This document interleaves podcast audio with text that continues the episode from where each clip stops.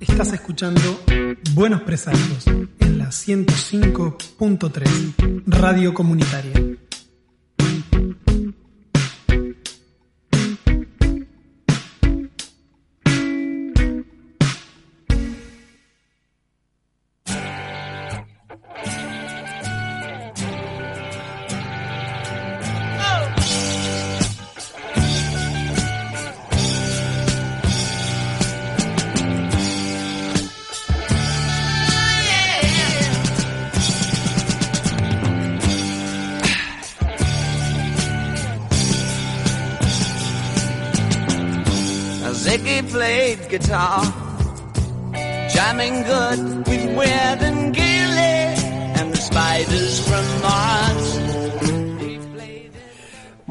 Tardes, arrancamos un nuevo programa de Buenos Presagios, hoy sábado 14 de agosto, siendo las 13 horas 4 minutos. Sí, acá estamos en hermosa, hermosa, hermosa tarde de sábado, día soleadito, eh, en esta primavera anticipada que nos ha regalado el cambio climático, que no ha pasado de largo el invierno.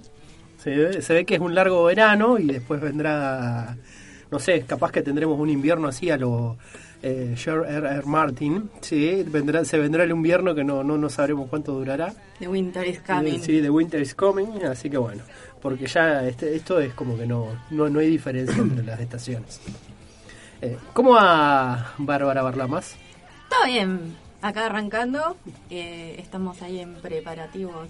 Sí, es una especie de brunch que hicimos acá, eh, con las distintas, con brebaje, comida, un poco de todo para hacer más amena esta tarde y para que se nos pase este ratito. Próximamente sección de cocina. Próximamente, sí, ya lo tenemos. Vos, no sé qué aprendiste. Eso era, ¿qué aprendiste a cocinar esta semana? Había sido un par de semanas el, Claro. el tópico de entrada, así cuando empezábamos a hablar. No me acuerdo si esta semana hiciste algo. Esta semana hice cantidad de falafel con distintos mezclas de condimentos. Ah, sí, falafel. Mira vos. Te pasé a Medio Oriente ahora. Yo durante años, años, años, años estuve obsesionado en que quería comer eh, shawarma. ¿sí? Quería ¿Cuál comer shawarma. Shawarma es el coso de grande de carne que hacen y que van cortando en tiritas y te la sirven. en- Ah, Eh, sí, sí. Que, claro, siempre veía el shawarma y digo, tengo ganas de comer shawarma. Y acá no hay lugares donde comer shawarma. Y mm, no me acuerdo si este verano o el anterior, eh, en la cordillera, justo enganché a un local donde vendían shawarma y fui con mi shawarma. Claro, eh, es ese mismo sabor oriental de un montón de cosas, con la carne, con el limón, que a mí la verdad no me volvía loco ya en las en las empanadas árabes, que era muy común. Claro. Y no, no me, y así no, y no, no, no me pareció, era como que yo esperaba el shawarma con una expectativa y no, no fue, no fue eso, así que bueno, se, se cayó mi expectativa. Al revés de cómo pasó con otras cosas, que, pues, que por ejemplo, lo llevo al caso, mi expectativa con un What If de Marvel era muy poca, con la serie de animada, y la vi y me encantó. Así que eso, bueno, queda para más adelante. Don Juan Pablo Antonio Simonetti, ¿cómo anda? Muy bien. Muy bien, recuperado, les, les comento casi lo perdimos porque un chipá se le había atravesado recién y, y tuvo, estuvieron- y mientras nosotros hablábamos le estaban haciendo maniobras de resuci- resucitación acá al costado. porque, bueno, Exactamente. sí, el famoso bueno, chipá eh, es el chipá sí, asesino, el chipá es el famoso chipá. No solamente, también era de la Corpo. Era de la Corpo, La Corpo, nos pasó por burlarnos de la Corpo. Exactamente. Ahora vamos a compartir la foto en las redes Creo, sociales. creo, creo que por eso, vos dijiste, ah, este- Acá Disney se la... Me morfo a la, pro- a la Corpo, no, no. Acá nadie... la- acá ni Alberto se salva de la Corpo.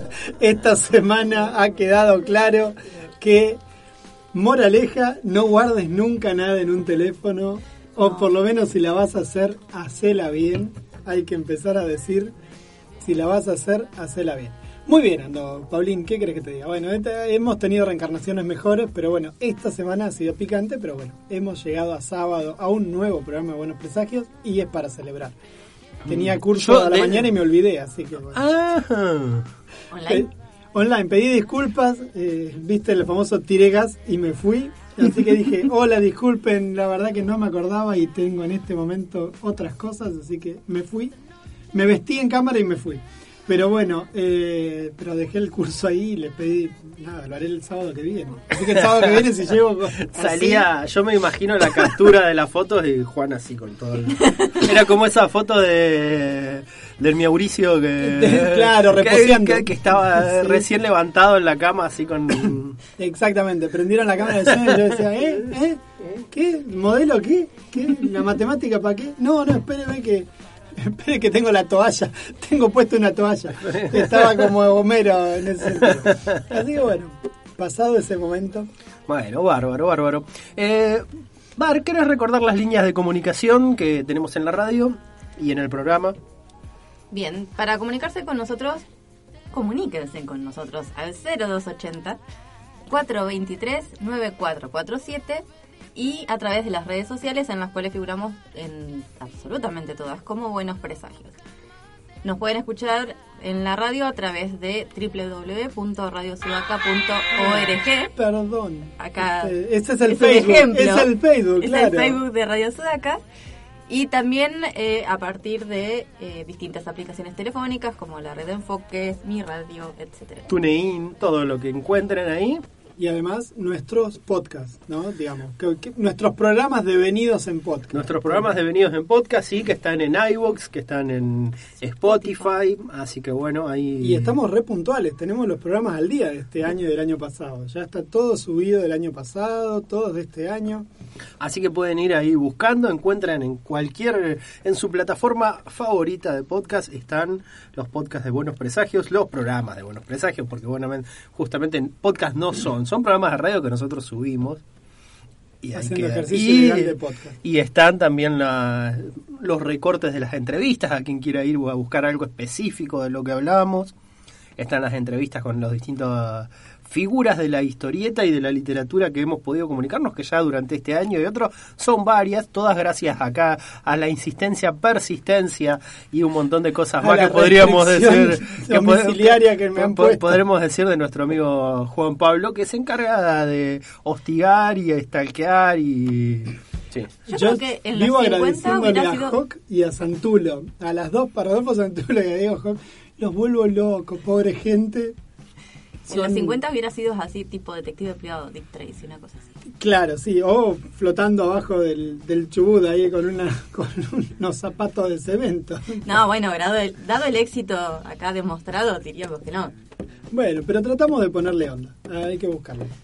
Y, por, y hoy hemos conseguido también, gracias. a- Hoy, ¿con a quién vamos a charlar hoy? ¿Por qué no nos adelanta, señor? Bueno, primero que lo tenemos a Fede Tavera aquí eh, en el estudio, ya presto para entrar, para que nos para charlar un ratito de Scorsese, algo que eh, yo voy a brillar por la ausencia, sobre el director Scorsese. Después vamos a charlar con Muriel Fraga, una historietista, eh, Frega, perdón, historietista argentina, sí, que además ha, bueno, tu- estuvimos charlando un poquito sobre ella la vez pasada que estuvo Mariela Acevedo charlando con nosotros sobre, en particular una de sus historietas que ella ilustró. Y después vuelve Mariela Acevedo, que bueno, la vez pasada andaba con algunos quilombitos de salud, vuelve a compartir con nosotros eh, su columna mensual, La doctora historieta. la, la doctora historieta, La doctora historieta. que va a charlarnos de las masculinidades en la historieta. Fue lo último que charlamos con, ya esperemos que después no me diga que se le complica un poco, pero bueno, el, teorema, el tema hasta ahora sería ese. Y luego, bueno, nuestro panel habitual de Dígalo con mímica, que es noticias, y después eh, el panel de despedida, que bueno, hacemos también eh, sombras chinescas ahí, que es más Claro. difícil en la radio, diría Dolina. Eh, ¿Cómo se llamaba? Tacuarembó algo, el... El personaje. el claro, el mago que hacía sombras chinescas en La Demasiado radio. tarde para lágrimas. Ajá. Yo estoy escuchando, en YouTube están los programas bastante actualizados de La Venganza Será Terrible, con Sí, sí. horas de delay nada más entre la, entre la salida. Sí, sí. Así que bueno, cada tanto escucho. Eh, no ha cambiado demasiado, me divierten algunas cosas, me embolo con otras. No, yo, Pero, eh, bueno. pero mi, mi rutina diaria, antes de dormirme, yo cada vez... de las buenas noches, ca- sí. cada, cada Sí, vez, yo, ¿en yo creo que es como un... Si no, no puedo acostarme a dormir. Pongo los auriculares pongo algún programa o pongo algún recorte de algún programa de, de La Venganza y con eso me acuesto a dormir todas las noches. Yo con el que estoy fascinado de, de programas es el de Adrián Lackerman. Comedia. Comedia y el otro que es humor en serio, que es como más formal. Donde Eh, pasa que en humor en serio no habla con comediantes, habla con, Con figuras con, figuras de periodismo, de otras cosas que sí, sí, sí, lo, lo No, escuché. está Es- muy bueno. Ese, esos dos podcasts me encantan. La forma de entrevistar que tiene Lackerman es excelente, cómo lo lleva y la calidez que tiene con la gente se nota enseguida. Y se nota que sabe. Sí. Eso es, Es un estudioso de la comedia. Cuando, Él habla con los comediantes, claro. trabaja de guionista y él es eh, porque trabaja eh, de asesor de humoristas, así que trabaja así detrás no de cámara eso. como productor de diferentes humoristas eh, y, a- y así es como él va, va armando, va tirando, pues tiene, si ven los videos, él trabajaba el año pasado en un programa que se llama... mm, eh, que se llamaba Últimos Cartuchos, el Sí, programa de, de Garabal y de mm, Miguel Granados, y él tenía una columna siempre en el que hablaba de diferentes de series, hablaba de un montón de cosas sobre la comedia o, o de diferentes personajes. Y todas las columnas están buenísimas. Esas, esas están subidas a YouTube, yo las seguía siempre. Y tiene cosas excelentes, hablando de Seinfeld, hablando de... Bueno, pues obviamente es como todo comediante, como todo cosa, de ultra acérrimo fanático de Seinfeld. Habla de Seinfeld, habla de, de Los Simpson, habla de Franchella. Le hicieron un reportaje a Franchella que es excelente. Él mismo reconoce, Lackerman reconoce que a él no le gusta Casado con Hijos, por ejemplo, porque no le gusta el humor que hacen, pero dice, Franchella es otra cosa, porque él inclusive dentro de un programa que no me gusta, él me parecía gracioso, decía, porque eh, cómo se maneja la, gestualidad y de esas cosas hablaban con, con él. Yo tuve la oportunidad, eh, lo vengo siguiendo bastante bien, bastante ajustadito al de comedia y no escuché, no no vi el de Franchella, lo voy a buscar porque lo que sí Ese me es parece, de- sí sí es de últimos cartuchos, sí te entendí, pero me refiero a primero que se nota que sabe un montón porque cuando habla con las personas que entrevista es maravilloso los datos que le tira, como re precisos, si vos hiciste tal cosa, al menos tiene un trabajo de investigación Ve Enorme, todo, ve todo, ve todo. La otra vez me acuerdo que dijo cuando eh, se venía el comedia con Malena Pichot, agarra y dice, le preguntaban en Instagram eh, quién venía en adelante. No, quién venía para el próximo. Dice, no, no les puedo decir todavía. Pero les voy a decir que me tuve que ver no sé cuántas series, leí tres libros y todo para prepararme. O sea que vio todo lo que había hecho, leyó todo lo que había hecho para el estar preparado al momento de hacer el, Muy bueno. Eh, junto con Caja Negra, que es el otro, la- el otro programa que sigo por YouTube, me parecen una belleza los dos. Caja Negra, humor en serio y comedia. Caja Negra es de otra persona, no me acuerdo del periodista. Julio que Leiva. es, pero también brillantes, brillantes, me parecen buenísimos. No, sí, las entrevistas de Julio Leiva son muy buenas. Eh, yo lo miro lo de acuerdo, yo lo miro que- de acuerdo al- a quién va. ¿A quién va? Porque no, a veces no me siento interpelado por, por todos y veo algunos. De- de- como sea, me- me- lo que me gustan de estos programas es la información que tienen y lo respetuoso que son con la persona que entrevistan. Más allá de que estén o no en, en acuerdo, eh, el respeto que yo vi el, en Caja Negra le entrevistaron elegante y la verdad que es alguien que yo en lo personal no sé si me siento a charlar, pero pero el pibe terminó diciendo la verdad que te lo que te agradezco es el respeto que tuviste para conmigo, para, para acompañarme, para preguntarme, para escucharme. Y eso sí me pareció súper interesante. Bueno, nada, no fuimos de tema. No, pero siempre está pasa, bien. pero Este, si hemos hecho en algún momento algún bloque, algún especial recomendando únicamente podcast. podcast. Sí, sí, sí. sí. Sí. Pero bueno, recomiendo estos que la verdad, y el otro que no es un podcast porque es una entrevista, que están buenísimos, a mí me encantaron. La verdad, recopados. Sí, sí, sí, totalmente. Bueno, eh, bueno, sin más que agregar, lo que vamos a escuchar ahora es eh, un temita, un corte de difusión de grupo local, Huyase de los Bosques, ¿sí? Eh, que es em, del, la, bueno, Huyase de los Bosques son amigos acá de la, de la zona que han estado hace rato, que ya vienen de agrupaciones anteriores, gran parte de los chicos estaban en Planter, ¿sí? Y ahora vamos a escuchar Pinky Panda, ¿sí? De la nueva producción de ellos.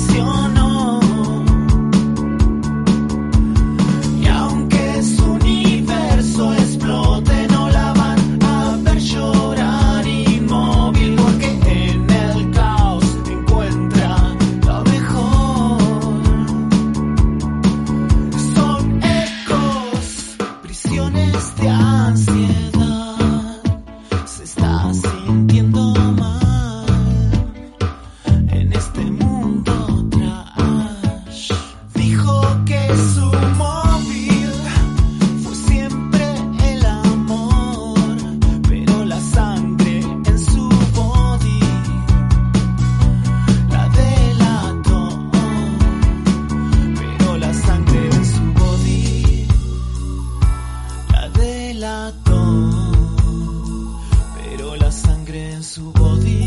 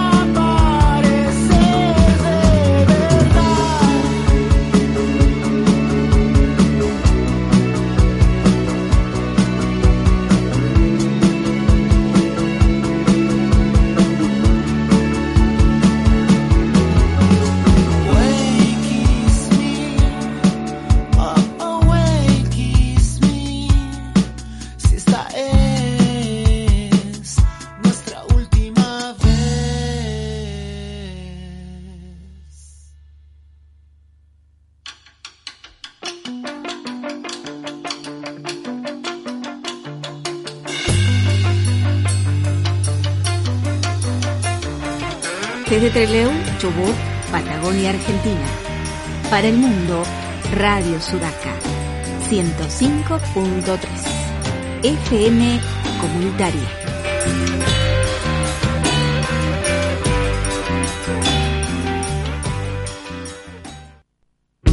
Estás escuchando Buenos Presagios en la 105.3 Radio Comunitaria.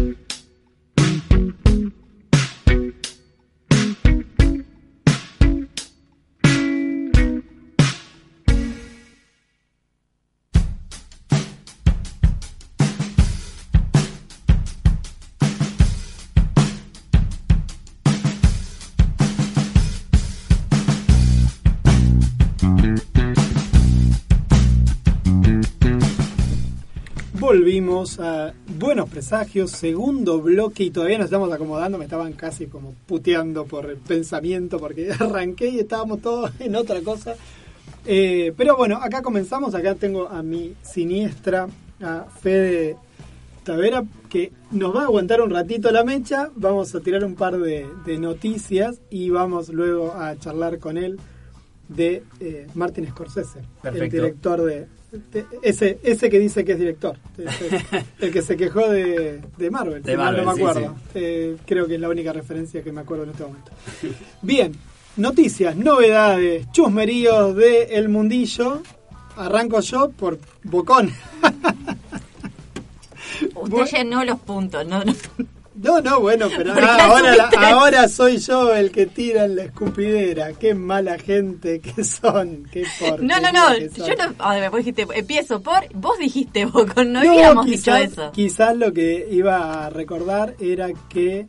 eh, pero bueno, nada, ahora me puse nervioso y se me fue la noticia. que No, bueno, no te queríamos poner No. nervioso, Juan, no, por favor. No, no, no. Por favor, por Espérenme favor, no. un cachito que voy a buscar la noticia porque la tenía en el cerebro y ahora me agarró un lapsus. Así que llenen ustedes con la dignidad que corresponde. Bueno, eh, yo traía como noticia que hay un ciclo de cine en el Cine Morán que está online por esta cuestión del, del ASPO. Eh, no, es Dispo ahora. Dispo. Dispo. Hace rato que es Dispo. Gracias. Eh, que se llama Invierno Independiente. Está disponible desde el 11 de agosto al 11 de septiembre online. Ahí les vamos a compartir eh, el enlace. Está bastante amigable porque son links directamente de Vimeo que se ven eh, haciendo clic sobre la digamos La película. sobre la película directamente. No hay que loguearse, no hay que bajar ningún tipo de plataforma distinta.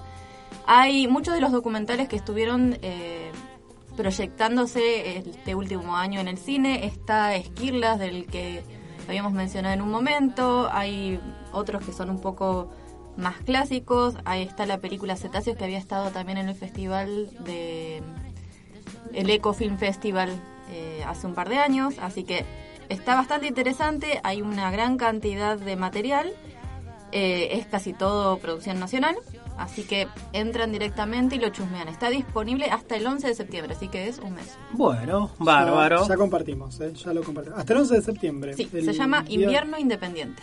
Sí, señor. Online y gratuito. el 11 de Hasta septiembre. el 11 de sí. septiembre, claro. Gloria y loor, honra sin par. Uf, Paulín, te Bueno. escuchamos. A partir del viernes 3 de septiembre hasta el domingo 5 va a estar disponible una película que la verdad me gustó mucho cuando lo anunciaron ahora, me gustó mucho el, proyecto, me, me parece muy interesante. Fin de la película protagonizada por Malena Pichot y Julián Lucero, sí, que es una película que está, bueno, producida, guionada, todo por la señorita Malena Pichot que eh, está dirigida por Nano Garay Santaló y se va a poder ver online. Compras la entrada y durante ese fin de semana compras la entrada en el, en el sitio de Futurock, la radio, y, va a y se puede ver por streaming por ese fin de semana. Cuenta aparte con la participación de Leonardo Esbaraglia, aparte de bueno Malena Pichot y Julián Lucero, también va a estar mm, Leonardo Esbaraglia y Paula Greenspan. Son los cuatro actores que van a estar en la película. Sí, que bueno, es- fue como filmada medio rápido y tiene todo un- una gestión independiente, así que bueno. eh, Miren, el muy- trailer se ve interesante. el tráiler se ve genial, re bien, así que bueno. Compartir y Eh, lo compartimos. sí, sí, porque así no que- tenía ni noticias. Bueno, eso va entre el 3 de septiembre y el 5 se va a poder ver online. Bien. Mm. Yo voy a traer una noticia de, de cómics porque viene pasando en estos últimos meses que se empezaron a bajar de las grandes empresas de historietas como DC y de Marvel muchos de los autores que estaban rompiéndola como una especie de éxodo a lo image en su momento con dibujantes, pero esta vez con guionistas, porque decidieron varios crear un... es una plataforma, se llama Substack, que va a contener la obra de estas personas. Ellos se nuclean con dibujantes, arman sus proyectos de historietas, los ponen en preventa y a partir de la cantidad de, de, de suscripciones que tienen, van a sacar los números todo online y con eso se evitan todo tipo de intermediario a la hora de, de comercializarlo, pero además mantienen todos sus derechos respecto de las obras, Claro. algo que venían pasándole Sacan la figura del dealer, venden la falopa a ellos nomás. ahí. Claro, pero además no solo eso, porque en realidad también tiene que ver con que se están yendo de las empresas que los vieron crecer, digamos. Jonathan Hickman, por ejemplo, después James Tinion IV, que abandona Batman ahora en un par de meses más, en octubre creo que termina Batman. eh, no creo que Batman se pierda mucho con que el tipo se vaya de ahí, porque la verdad que a mí no me gustaba, pero Hickman con X-Men lo cuelga, termina ahora en una saga que se llama Inferno. Y ¿Es así que termina. Porque yo había Sí. escuchado el Sí. rumor, pero como que había quedado lo que vi era como que era un rumor y no. No, termina en sabía. Inferno, termina todo lo que él había previsto cuando arrancó en estas series que estamos leyendo en papel nosotros ahora que lo estamos teniendo acá entre Leu. Yo también lo estoy. Lo estás comprando, Sí, es como sí, sí. bueno, ¿viste lo que es? Sí, Es sí, un- tengo los, eh, los tres números y el otro día arranqué con el primero. Acá tengo el cuarto. Ah, Acá en ¿ya una llegó? vuelta- acá- no, no, no, lo comp- ¿Dónde se lo lo comp- compramos a, a nuestro amigo de Phantom Comics en Comodoro. Que, Ah, está bien, está bien, está bien. que en realidad tenía uno que lo tenía Pérez, que lo compró Pérez. ¿Qué y- cosa? y- ¿Qué, ¿Cómo te.? Esa, esa sí que fue una jugada de anticipación. ¿eh? Estuvo muy bien Pérez ahí y de, y de carambola conseguí otro, así que bueno. Pero bueno, Jonathan Hickman se supone que cue- cuelga ahí. Nick Spencer, que era el, el que es el actual guionista de Spider-Man. Spider-Man, y Ah. claro, el Spider-Man actual. Sí. No sé si lo está Sí, siguiendo. lo estoy ¿Lo siguiendo. está siguiendo? Sí, Yo la sí. colgué como en el 40 más o menos, me, está por el 60 y pico, Ah, me bueno, falta. yo colgué como en el 6-7, me parece. No, bueno. Pero porque colgué, no porque no me, no me haya gustado. Porque Y a mí el que más me parece más interesante de todos estos es... eh, Ali. No, Scott Snyder me gusta, pero eh, no sé si Win se va para allá, ¿eh? No, no, él no. El otro que está muy Porque Ewing cierra ahora Sí. ya, es- creo que están en, se viene el 49. Último, el último número de Hulk ahora y termina el Hulk de Ewing y, y viene, ay, no me acuerdo cuál es el que sigue. Se llaman Eh, ah, Cuates, Danny Cuates sigue con Hulk. Con Hulk, sí, pero creo que... algo- Lo bueno es que cada uno cierra su etapa, digamos. Sí, Y, sí, de- sí. y después hasta ahí. Sí, sí, Sí. sí. Y el otro que me parece interesante, que no que es un autor que a mí me parece interesante, se llama Ram V o Ram 5, depende cómo lo quieran decir, porque es la letra V corta, Sí. Ram V, que es el actual guionista de una miniserie de Swamp Thing y además tiene una miniserie por Image, no, por Boom Comics sobre un personaje que vendría a ser la muerte. Se llama Las muchas muertes de Laila, si mal no me estoy acordando el- la historieta. También, este también se va para allá. Así que bueno, han armado su nichito de historietas, lo cual va a hacer que, no sé, van a tener que empezar a poner pibes y pibas muy nuevitas a guionar historietas muy, muy ásperas. Digo, ahora hay que llenar el vacío de Batman, que, que no es poco, porque es un personaje que vende fortuna, tiene cuatro revistas por Sí, mes. Batman. igual para mí es algo medio cíclico, que se da generalmente, cada tanto van y hay autores que se terminan yendo a otras editoriales que le proponen mejores tratos, por eso mismo se van siempre y terminan en Image, que terminan haciendo muchas cosas en la editorial Image, que son cosas que están re buenas porque tienen libertad, se quedan con los derechos de sus creaciones, con el derecho de comercializarlos a cine, a TV, y después, siempre por una cosa o por otra, terminan volviendo las otras porque las otras le dan un poco de la visibilidad. obra social, le como dan- le- No, sí, pero viste que les dan un... Es como que lo hacen porque generan visibilidad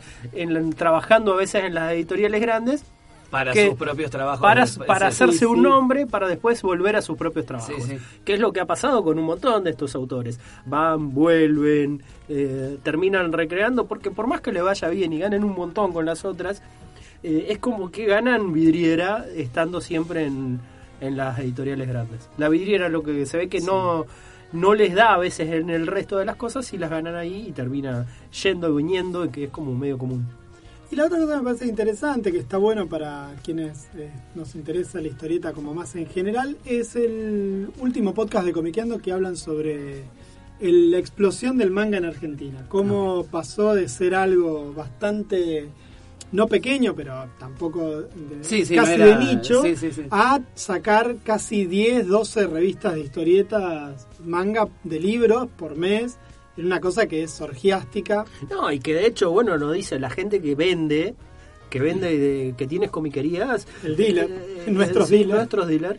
Vender historieta, comic book norteamericano no tiene Se sentido. está vendiendo mucho más el manga, no, no, no, no, no, Solo venden no hay, manga. solo venden manga. No es que el otro no se, Me parecía, se volvió muy re popular. el otro no se vende en absoluto. El otro nos lo venden a viejos de 40 años como nosotros. Es así. No, es no. así. Mirá, con decirte que mi hija eh, Sí. está. Estamos esperando que salga Tokyo Revenge para empezar a comprarla porque ya la tiene al día. Hoy me, anoche me decía, hoy a la mañana sale el nuevo capítulo de Tokyo Revenge. Y le digo, ¿qué? Pero eh, eh, lo- no, no la traducción. O sea, ya le bajan los subtítulos de la versión japonesa Sí, de Tokyo.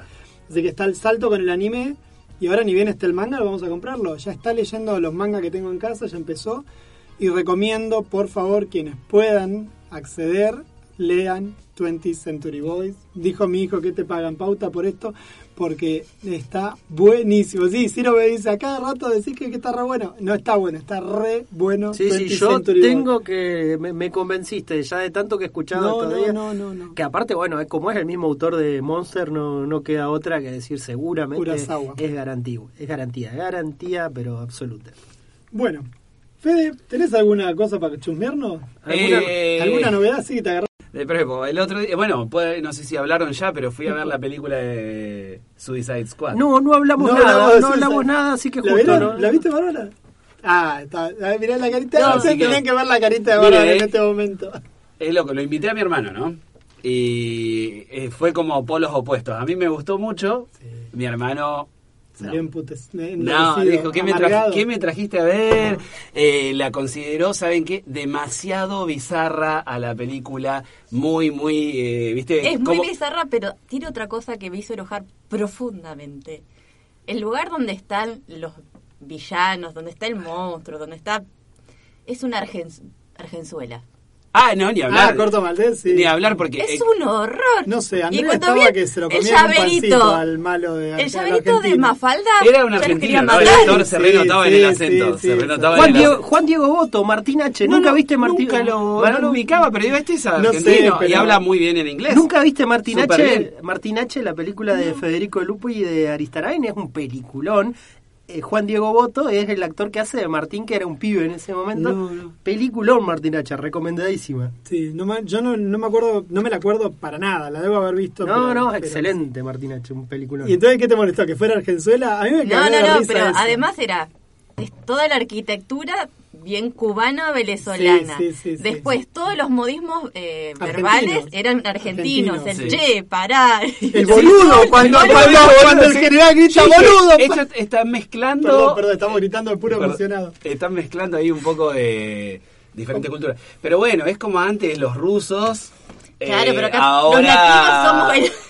Sí, pero Corto Maltés está en los cómics. Sí, claro. Sí. Sí, obviamente. Y- igual, lo más increíble que uno, uno que le- algo que leí por ahí que era Iglesias decía, lo dijo. alguien, eh, no me acuerdo El qué- Santa ah, lo lo que dijo, el Santa, Santa. tenés razón. Santa Eh. Adrián Iglesias dijo lo más increíble de todo, lo más eh, lo más inverosímil eran uno una dictadura militar que odiaba a Estados Unidos y no que era apoyada por. Estados Unidos.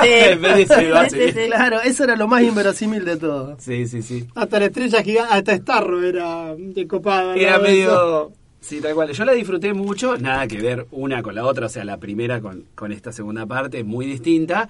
Le dieron una libertad creativa a James Gunn, que le dijeron prácticamente hace lo que quieras, porque vos ves la película y todas las ideas que tenía, que bueno, a veces es un poco chocante, ¿viste? O sea, la peli a mí me gustó, pero va a haber gente que va a decir esto es un bodrio. eh, porque si no te enganchás con, con el tono de la película, que me parece que, que está ahí, mi hermano sí lo que me decía es, por ejemplo, le gustó mucho estéticamente, visualmente es tremenda, pero ya cuando aparece tipo la- una estrella Es- el- ya una estrella gigante Claro. así que con un ojo y todo ya es como che Fede, me trajiste qué me trajiste Bueno, esa eh, es droga de los 60. Hay eh, que explicarle a la gente que esas eso- historietas existieron, esos Igual, personajes hay que hacer una acotación. Es una, uno no va a ver una película de superhéroes, va a ver No. una película gore. Si no te gusta el gore, No, mi hermano, eh, claro, es súper y no es para chicos, eso hay que entenderlo. O sea, por ahí la gente, yo salí del cine y había unos pibitos de 10 años que creo que estaban con los ojos así. Yo no me acuerdo que- ¿Qué me llevaron a ver? Pasa lo mismo que con eh, Guardianes de la Galaxia 2. Tenés que entrar en el contrato ideológico de la película. Si vos no entraste, te va a parecer un garrón no, siempre. pero es súper la- amable. No, no, pero bueno, es mucho más mainstream. Es, digamos, mainstream en cuanto a eso, pero después tiene es, es bizarra en cuanto que se va se zarpa con un montón de cosas Sí, sí, del- eh, de la historia. Sí, a mí lo del coso no, no me molesta tanto lo gore porque creo que lo usa porque ya está, puedo. Porque mando es todo el- Escuadrón Suicida, digo, quienes Claro. hemos leído. Escuadrón Suicida sabemos que Es funciona eso. de ese Sí, modo. sí, sí, sí, sí, sí. Están ahí a pro- no, no, no están ahí para sobrevivir, ese es el chiste del escuadrón, digamos. Claro, y tenés que comprender e- ese humor. Yo me reía realmente y veía a mi alrededor que había bastantes personas como que estaban, esto se supone que es gracioso. A mí la última vez que Eh, me pasó eso fue cuando fuimos a ver Deadpool la primera Sí. y la primer, y estaban los nenes de 6 años No. y de pronto está cuando ella le dice feliz día de la mujer, Oh, una sí, cosa sí, por sí. el estilo. Sí. Bueno, claro, no era. Habían advertido que no era una película para pibes. Sí, sí. Y bueno, claro, yo me veía las madres tapando los ojos, tarde, tarde. ¿qué va a ser? Quizás un alguien de 6 años no entendía el chiste y está muy bien, pero bueno, no era una película para, No, para no, no. niñes en ese momento. Lo que me también me pasó con esta peli de, de, de Guardianes de la Galaxia versión DC Sí. Es, eh, me pareció muy lindo el gesto de tantos actores que habían trabajado con él en las películas de Guardianes de la Galaxia, haciendo cameos, Sí. haciendo cositas como también eh, mostrándole a la Marvel y a la Disney en particular, bueno, mirá, no nos rompas tanto las pelotas con algunas cosas, Claro. fíjate lo que te podemos hacer y fíjate cómo también conseguimos laburo en la otra en la otra franquicia y, y la Sí. vas a perder vos. Al punto tal de que después de esta película fue vuelto a contratar para hacer Guardianes de la Galaxia 3. Sí. Porque todo el staff de, la pro- de Guardianes de la Galaxia dijo no filmamos más hasta que no vuelva el director. Eh, y la verdad que tenían razón. La verdad que debe ser muy amable él para trabajar, queda claro, para generar esas empatías y esos cariños. Volvió un poco a sus raíces porque no sé si conocen algunas otras películas de James Gunn. no sé, que, Pablo seguro. Bueno, eh, yo había- eh, la que conocía, que me había dejado Super. siempre marcado, eh, bueno, Super me gustó muchísimo. Y Slither, no sé si la- que es sobre una invasión extraterrestre. que La, nunca la vi, sé cuál es, pero no bueno, la vi.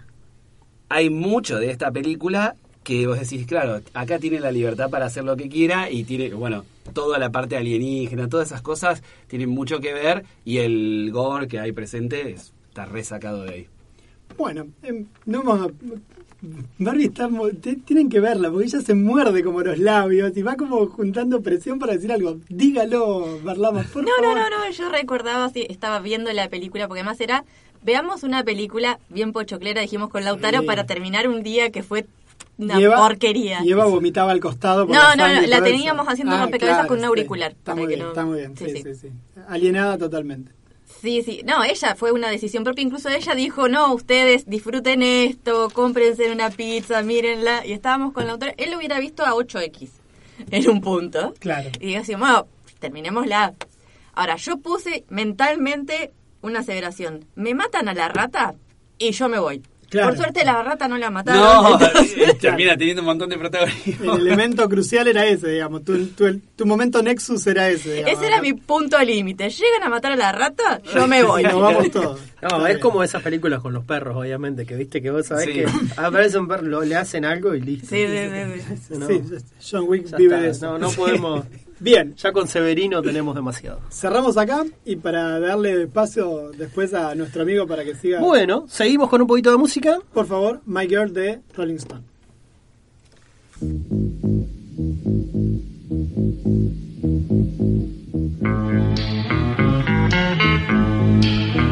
I got sunshine on a cloudy day.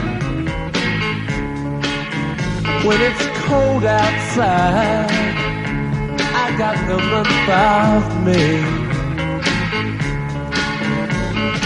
I guess you say what can make me feel this way, my girl, my girl, talking about my girl. I got so much honey, the bees envy me. I've got a sweeter song, baby than the birds in the trees. I guess you say what can make me feel this way, my girl, my girl, talking about my girl.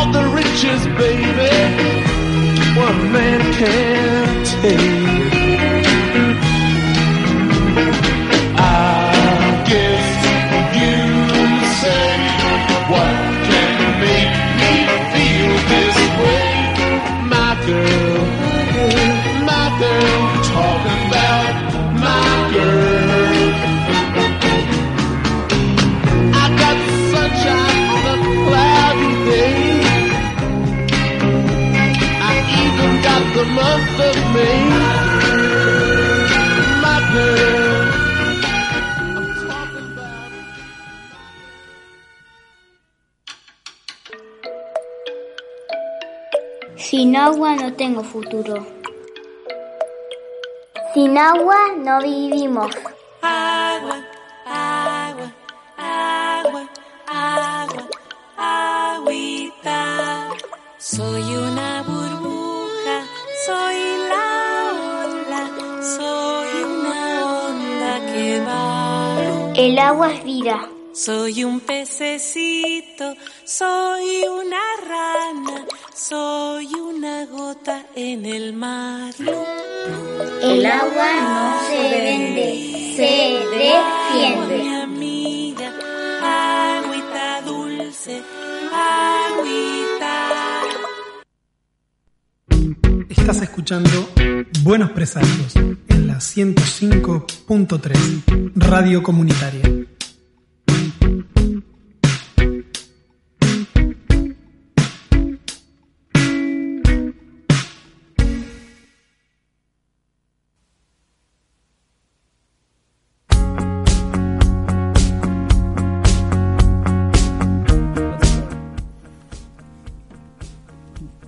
Seguimos con buenos presagios, tercer bloque, siendo las 13 horas 47. 13 horas 47 minutos. ¿Mm? Hoy con 13 grados afuera, 13 grados mentiroso lo que me dice el teléfono, pues casi que diría que estamos en un poquito más este último rato. Está. Eh, bueno, Internamente son unos 25. por ahí, Sí. por ahí, por ahí, Dentro sí. del estudio. De acá dentro del estudio se ve que el Servicio Meteorológico Nacional no sabe cómo está- Estamos estamos, acá. como falsos. Bueno, acá estamos con Fede Tavera, que ya vino, estuvo charlando, hicimos una mini review de, de Suicide Squad. Así que bueno, y ahora vamos a charlar de... eh, así como James Gunn se caracteriza por usar la música en las películas, creo que el que va a hablar ahora, del que va a hablar ahora debe ser el precursor. El tipo que agarraba y se encerraba con los con The Clash en un hotel y estaba en meta pala durante gran parte de finales de los 70. Porque bueno, esa era la vida. El señor Martin Scorsese tiene una nariz muy trabajada. ¿no? No había explorado ese aspecto. Era un tipo tranquilo ahora, me parece. Sí, sí, bueno, pero tuvo- 78 años. Ah, te iba a decir que tenía 25. Estaba No, hecho- no. No, no, no. derruido. Durante, el- durante los años 70 exploró todo lo que tenía que explorar. Claro. Inhaló todo lo que había que esnifar. Pero sí tiene esas características, por ejemplo, de utilizar la música en las pelis similar a, a lo que hace James Gunn. Claro, sí, no, de hecho James Gunn es similar a lo que hace. Todo, Claro, todo lo que tal usa cual. en la música de, de Tarantino para acá, esto yo casi le arranco los auriculares a Bar. Ya lo hice yo todo, antes. to- Todos los que utilizan la música están haciendo cosas que ya hacía Martin Scorsese en los 70. En los 70, tal cual. Miren, elegí a Scorsese porque me, me cuesta a veces cuando tengo que elegir, digo, bueno, ¿de qué director vamos a hablar? Pero en este caso fue un poco más sencillo porque vengo haciendo una clase magistral de Scorsese. Eh, no sé si conocen la página web Masterclass. Eh, ofrece, digamos, clases online con de todo, directores, gente de música y demás. Y estoy haciendo la de Scorsese. ¿Es la que da José Tripodero? No, no, él. Él da la clase. Ah, él da la Scorsese- clase. Scorsese da la Ah. clase. Sí, No, no, porque hay un crítico de cine. ¿No estuvo Neil Gaiman también en esta sí, está, sí, sí, sí, está. Ah, Si uno, Eh, si uno la, la, la rastrea, la consigue Sí. completa la de Neil Gaiman. No, por eso, por eso iba a decir. Quizás la conseguí. yo. He hecho un par, me había suscripto, pero lo que pasa es que eh, en su momento 90 dólares. Claro, claro. Eh, así que bueno, las En últimas, las no últimas no me suscribí, las estoy haciendo pirata, disculpe la audiencia, pero la de Scorsese está muy buena. Así que en base a eso me, me inspiré para seleccionar justamente a este director. Eh, así que bueno, para contarles un poco, para los que no conocen, este director, guionista y productor nació en Nueva York en el año 42, ¿sí? así que 78 años. Se crió en, en un barrio que se lo conoce como Pequeña Italia, ¿sí? donde justamente la mayoría de la gente eran descendientes o gente que había venido de, de Italia. Y eso está totalmente presente, por lo menos en las primeras películas de su, de su filmografía. ¿sí? Eh, justamente su origen italiano, el hecho de haber participado en la iglesia, de ser católico y demás, influye eh, en su obra y se lo puede ver. Justamente la peli que traje hoy para hablar es eh, Buenos Muchachos. Sí, es la, digamos, tiene miles de películas conocidas, pero creería yo que la que más lo representa es Buenos Muchachos. Pero antes de llegar a eso, lo que le- les quería contar más o menos es que su filmografía se ve eh, influida por esto que les contaba, sumado a películas de los años 40 y 50, que es lo que él se crió eh, viendo. Su primer largometraje, eh, ¿Quién golpea mi puerta o quién llama a mi puerta? es del año 67 y fue el escritor y director y el actor protagonista es Harvey Keitel, que después trabajó con él en un montón de películas. Fue su primer trabajo protagónico. Ah, el primer trabajo Claro, sí, sí, eso lo me enteré ayer cuando estaba investigando un poquito para, para el programa de hoy. Trabajaron juntos en esa película. Después recibió mucho más reconocimiento por su siguiente largometraje, que es- en inglés es Mean Streets o Calles Salvajes, le pusieron en, en castellano, del año 73. Ahí ya tenemos a Harvey Keitel, pero también tenemos a Robert De Niro. Sí, que es en el que se viene en la próxima cuando ya ahí eh, revienta todo con... Exacto, con Robert De Niro realizó nueve largometrajes, hasta el momento, porque se viene una nueva ahora. Tiene como actores fetiche eh, el señor Scorsese, el primero fue Robert De Niro, y hoy en día trabaja muchísimo con Leonardo DiCaprio. ¿Sí? Así que, bueno, se, con- se consolidó con, este, con esta película, Calle Salvaje, y después trabajó en éxitos rotundos como Taxi Driver de 1976 y Toro Salvaje de 1980. Esas fueron algunas de las clásicas de su época. Eh, y se convirtió en un director popular en un primer momento por dirigir, dirigir películas sobre gangsters. ¿sí? Hoy en día podemos decir que es mucho más prolífero porque ha dirigido desde películas de gangsters a cosas como El Aviador, por ejemplo, o Hugo, una película que es súper distinta también, y mucho también relacionado con la música en la parte documental, porque trabajó con los Rolling Stones, con Bob Dylan, en la realización de varios documentales que son muy, muy buenos. Sí, que creo que he nombrado un par de veces yo No Direction Home en el Sí, sí, programa. sí. Bueno. Me parece- Al- Alguna vez Alguna nombré ese documental. No, sí. Exactamente. Él es aficionado a la música y dirigió documentales desde El último vals, que es considerado uno de los mejores de música del año 78. No Direction Home de 2005. Shine a Light es otro del 2008 de, los de los Rollings. Eh, un documental de George Harrison que lo vi en HBO hace un tiempo atrás, está muy bueno. Y eh, Bob Dylan también desde el 2019. Sí, el que retrata la gira del año 74, eh, que también está re bueno y bueno, eh, es para hablar largo de eso. Sí. Eh, bueno, como les decía, se convirtió en un director, uno de los más importantes. Es versátil en diferentes géneros, ¿sí? Porque pasó por musicales también, eh, comedias con Robert De Niro, también el rey de la comedia.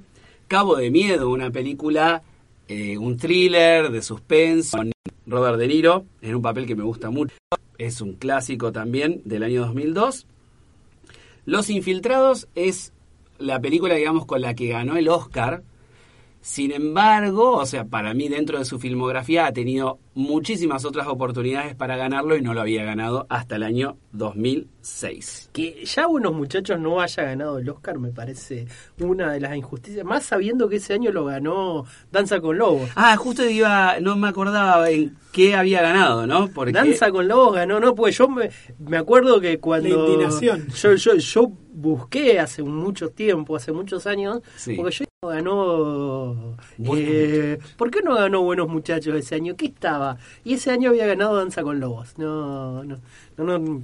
La tristeza Una película infinita. totalmente olvidable al lado de... Sí, en su momento creo que, digamos, había tenido bastante impacto Danza con Lobos, pero después la, se perdió en el tiempo. Ya, no, ya ni me acuerdo de qué se trataba la película. Son esas películas, hay muchas películas así que tienen ese año de cosas y después no se las acuerda No. nadie, que pasa con un montón de películas que Sí. ganan los. Oscars o, o premios así.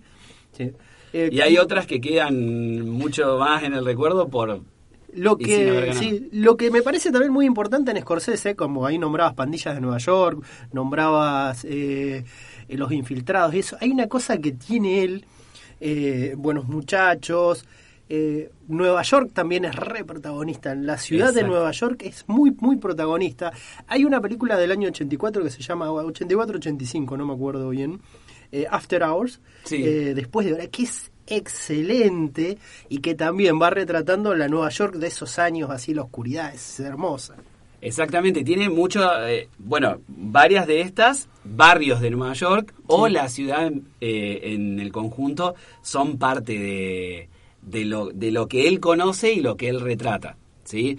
Porque en parte, digamos, como que donde se destaca en las películas que realiza son de en, eh, cosas que él ha vivido de cerca. Todas estas películas de gangsters, yo veía en esta masterclass que les comentaba, que él le resultaba mucho más sencillo escribir sobre algo que de chico vio a diario. O sea, se crió en barrios similares o conocía gente de esos lugares, entonces los modismos, la forma, eh, o sea, el retrato familiar de esas, de esas casas, cómo se vivía en ese barrio, es muy auténtico porque lo sacó de sus propias vivencias. Entonces eso eh, se aplica a un montón de directores. Eh, es más, hay siempre hay una recomendación para alguien que está escribiendo algo o que está creando algo de tomar de tu propia experiencia, o sea, guiarte por cosas que vos viviste, siempre forma algo un poco más auténtico. Después, obviamente, que con la experiencia, trabajando más, te podés como eh, afianzar en otros géneros, como hizo incluso eh, Scorsese con el tiempo. pero él, digamos, su filmografía está caracterizada por eh, este tipo de películas también. Incluso la última que conocemos, el irlandés, como que regresa a sus orígenes, porque venía de, de dirigir pe- películas bastante distintas, y el irlandés vuelve a ser otra vez una historia de gángsters, eh, con gran parte del elenco que él ya había trabajado en otras oportunidades. Sí, buenos muchachos, Casino. Claro, Oh, Casino también, peliculón. Tal cual. Bueno, eh, con respecto a Buenos Muchachos, se la considera una de sus películas más influyentes. Año 90 y es una historia basada en hechos reales. ¿sí? Para la película contaron con la ayuda de eh, Henry, eh, perdón el nombre que no me quiero olvidar, eh, ya te digo. Henry Hill era la persona real que eh, está representada en la película por Ray Liotta. ¿sí? Eh, así que, bueno, él fue uno de los asesores de, la película, junto con varios que estaban en ese entorno, y se basó en un libro eh, escrito por Nicolás Pileggi, que también es más o menos de esa época, lo leyó, lo llamó por teléfono y le dijo, quiero hacer una, una película, dice, hace años que estaba buscando un libro de este estilo, así que tuvieron un contrato de palabra y empezaron a trabajar en la producción de Buenos Muchachos. En un primer momento, eh, como la película es muy violenta para la época, ¿sí? el, el estudio y las primeras críticas no fueron muy favorables. Vieron que siempre en Estados Unidos tienen los estudios lo que hacen es hacer proyecciones de prueba con público seleccionado para ver cómo responde ese público y en base a eso, si es necesario, seguir adelante, cambiar algunas cosas y demás. Sobre todo en las películas grandes de estudio como Claro, la que hablábamos hace un rato. Pero en este caso, Martin Scorsese hizo valer su palabra, no cambió, querían que saquen cosas con respecto al consumo de drogas y algunas de las escenas más violentas, se mantuvo como estuvo y fue un éxito con la crítica y con el público, que incluso con los años se convirtió en un clásico, digamos, pero ya había tenido eh, su éxito. Lo interesante de la película es cómo está narrada desde dos puntos de vista, porque tenemos el punto de vista de Henry Hill, justamente representado por Ray Liotta, que va contando la historia, pero también tenemos la visión de su esposa en, en la película, y cómo lo interesante de, de- la peli es que no es que no, no, no critica, o sea, en sí a todo el mundo de, la mafia, sino que en cierto punto tanto el personaje de Henry como su esposa están disfrutando de esa vida. ¿Sí? O sea, les gusta lo que están haciendo y no los trata como de que un camino de redención, de ¿viste? que se arrepienten de lo que hacen. No, los tipos disfrutaban de la plata, de las joyas, del reconocimiento, y eso está representado en la película. ¿sí? Así que fue bien original en ese momento y a la vez todo el hecho este de, de la música que acompaña la, la película está muy marcado. Sí, eh. Em, ¿Qué más? Le tengo algunos datos interesantes para Comparta, contarles. comparta porque Sí, eh, vieron esos datos de color que suman a eh, cómo se convirtió en un, un clásico, ¿no? Eh, Comenzando con la mafia primero. Bueno, Claramente, qué bueno. claramente básicamente, habiendo hecho publicidad de la mafia durante tantos años, claramente fue subvencionado. tuvieron entrevistas con muchísimos. Claro, sí, sí, sí, acá sí. cabecea mi, nuestra coequiper. Sí, sí, sí, sí. Sí, sí, dentro de, digamos, es uno de los directores que ha tenido como sus grandes escándalos. Y las fuentes de financiamiento de Scorsese también fueron como Controversial. controversiales. en Por momento, más sobre elegante. todo en los 60, 70, cuando ¿De arrancaba. dónde venía la plata? Claro. Cuando arrancó. Las primeras hubo así como una- Sí, sí, un sí, sí. empujoncito así de- familiar. Hace poco veía... Familia. Hay varios estudios que, que recibían plata de, Sí. de, de mafia o medio de lavado de dinero y Es que demás era un que aprovechaban lavado. claro aprovechaban a invertir en las películas y de esa forma lavaban dinero había algunos incluso de Afganistán o cosas que metían metían guita ahí Hay Pero- estudios hechos sobre cómo Sí. en Estados Unidos se divide eh, la parte de lo que es el gobierno, que está manejada por el, por el protestantismo eh, blanco y todo lo que es Washington y eso, Sí. y cómo el resto, que es el mundo del entretenimiento, está dividido entre la comunidad judío-cristiana e italoamericana, y Claro. que son los que van aportando y tienen ese el dinero en esos sectores, que a veces por eso están enfrentados. Sí. ¿Mm? Bien. Eh, entonces, Scorsese contó con información justamente aportada por todos estos protagonistas. Ray Liotta pasó tiempo con Henry Hill, que cabe aclarar que el tipo, eh, o sea, como que le redujeron la condena y demás, entonces estaba libre Sí, sí. y pasó tiempo para eh, conocer cómo era y demás. Joe Pesci, no me quiero olvidar de, de nombrarlo, que fue, digamos, la estrella destacada de las nominaciones al Oscar, fue el único que ganó como actor de reparto. ¿sí? Y creo que la escena más conocida de la película es cuando están en un bar, Joe Pesci se enoja con el personaje de, de Ray Liotta y como que lo increpa hablando de por qué le parece que él es gracioso por su forma de hablar y demás, y lo, realmente toda esa escena mete muchísima atención porque el personaje de Joe Pesci es de esos que explotan en cualquier momento y no sabes si no te saca un cuchillo, una pistola y te mata y no más. Así que esa escena la diseñaron en conjunto con Martin Scorsese en base a una situación que había vivido Joe Pesci en su vida. Ah, bueno. Así que, eh, o sea, de este, no- de este de por enojo. vida, porque en Volver a, Eh, en Pobre Angelito también es bueno. un personaje que está todo el tiempo, digo, para decir una cosa que va a otro extremo de él. Exacto, por eso es, es un genio eh, como actor, porque lo vuelve, lo vuelve a traer en el irlandés para hacer Sí, un claro. personaje totalmente distinto a los personajes de Joe Pesci en las películas de Scorsese. ¿Sí? Donde era un tipo que hablaba alto a los gritos, que explotaba por cada cosa, el irlandés es la paz total. No hay nada que lo quiebre. Eh, así que fue muy interesante ver esta, este cambio de, de dinámica. Eh, Ray Liotta rechazó el papel de eh, Harvey Dent en la primera película de Batman para poder hacer el hizo bien.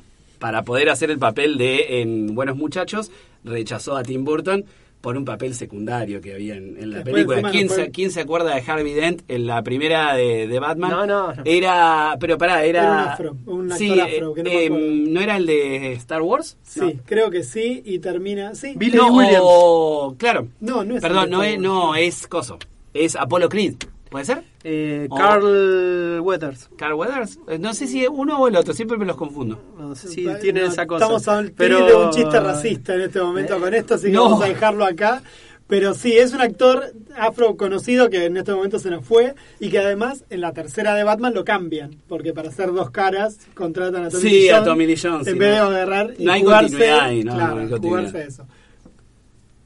¿Vamos Cerrando. Sí. ¿Sí, Fede? Sí, lo único, el último detalle, en el año 2000 se la consideró una película muy importante por la United States Library of Congress y entonces está ahí guardado en una biblioteca especial junto con otras películas como para la posteridad. Billy D. Williams fue en 1989, ¿sí? Eh, Lando Carlisian.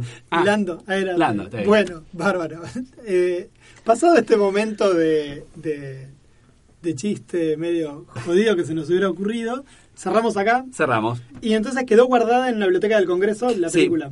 Sí, sí, sí, sí. Es parte de... con Claro. lo que el viento se llevó y otra Seguramente, claro. es- Representativas de la americanidad son. Claro, claro. dice, por su de relevancia cultural, histórica y estética. Claro. En caso de Apocalipsis son las primeras cosas que suben al arca. Claro. Exactamente. Bueno, muchísimas gracias, Fede. Un placer volverte a tener. Hacía mucho, mucho tiempo que no te podíamos tener en vivo y en directo. Que no te podíamos ni ver, decía. Claro, exactamente, pobrecito. Y ahora vamos con una canción, Brian Adams, Summer of 69. ¿Dónde lo conseguiste? ¿Eh? ¿O por qué esa canción, Paulín? No, porque me gusta, gusta? eso. A mí me encanta. también, ¿eh? No, no la ubico, por eso. yo en este momento no me acuerdo cuál eh, es. Ahora apenas empiecen a sonar los primeros acordes, la, la vas La a vas a ubicar. recordar. es una canción muy, muy clásica, pero bueno. Ahí Creo que es la más, una de las más conocidas. Bueno, adelante nomás, Brian Adams.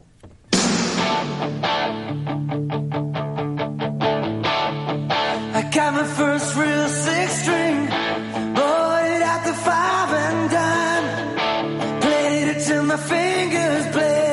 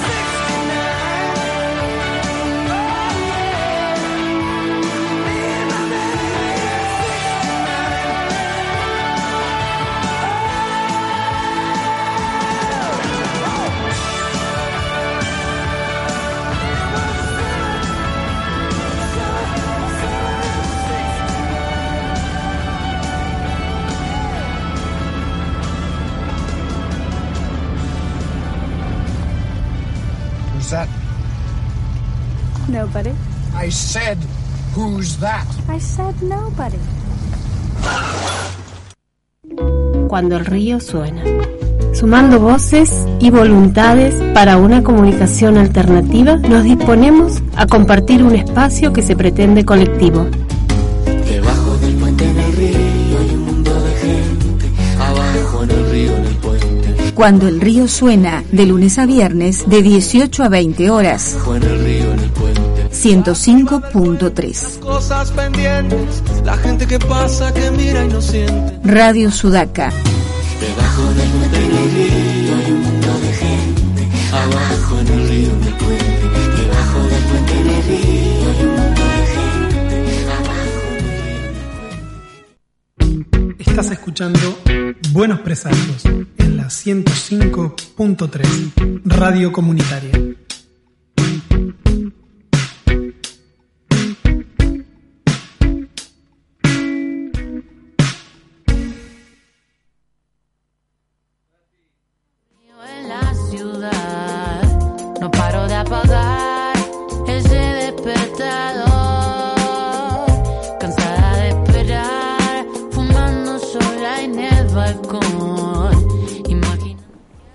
Arrancamos un nuevo bloque de Buenos Presagios, hoy sábado 14 de agosto, siendo las 14 horas 12 minutos, ¿sí?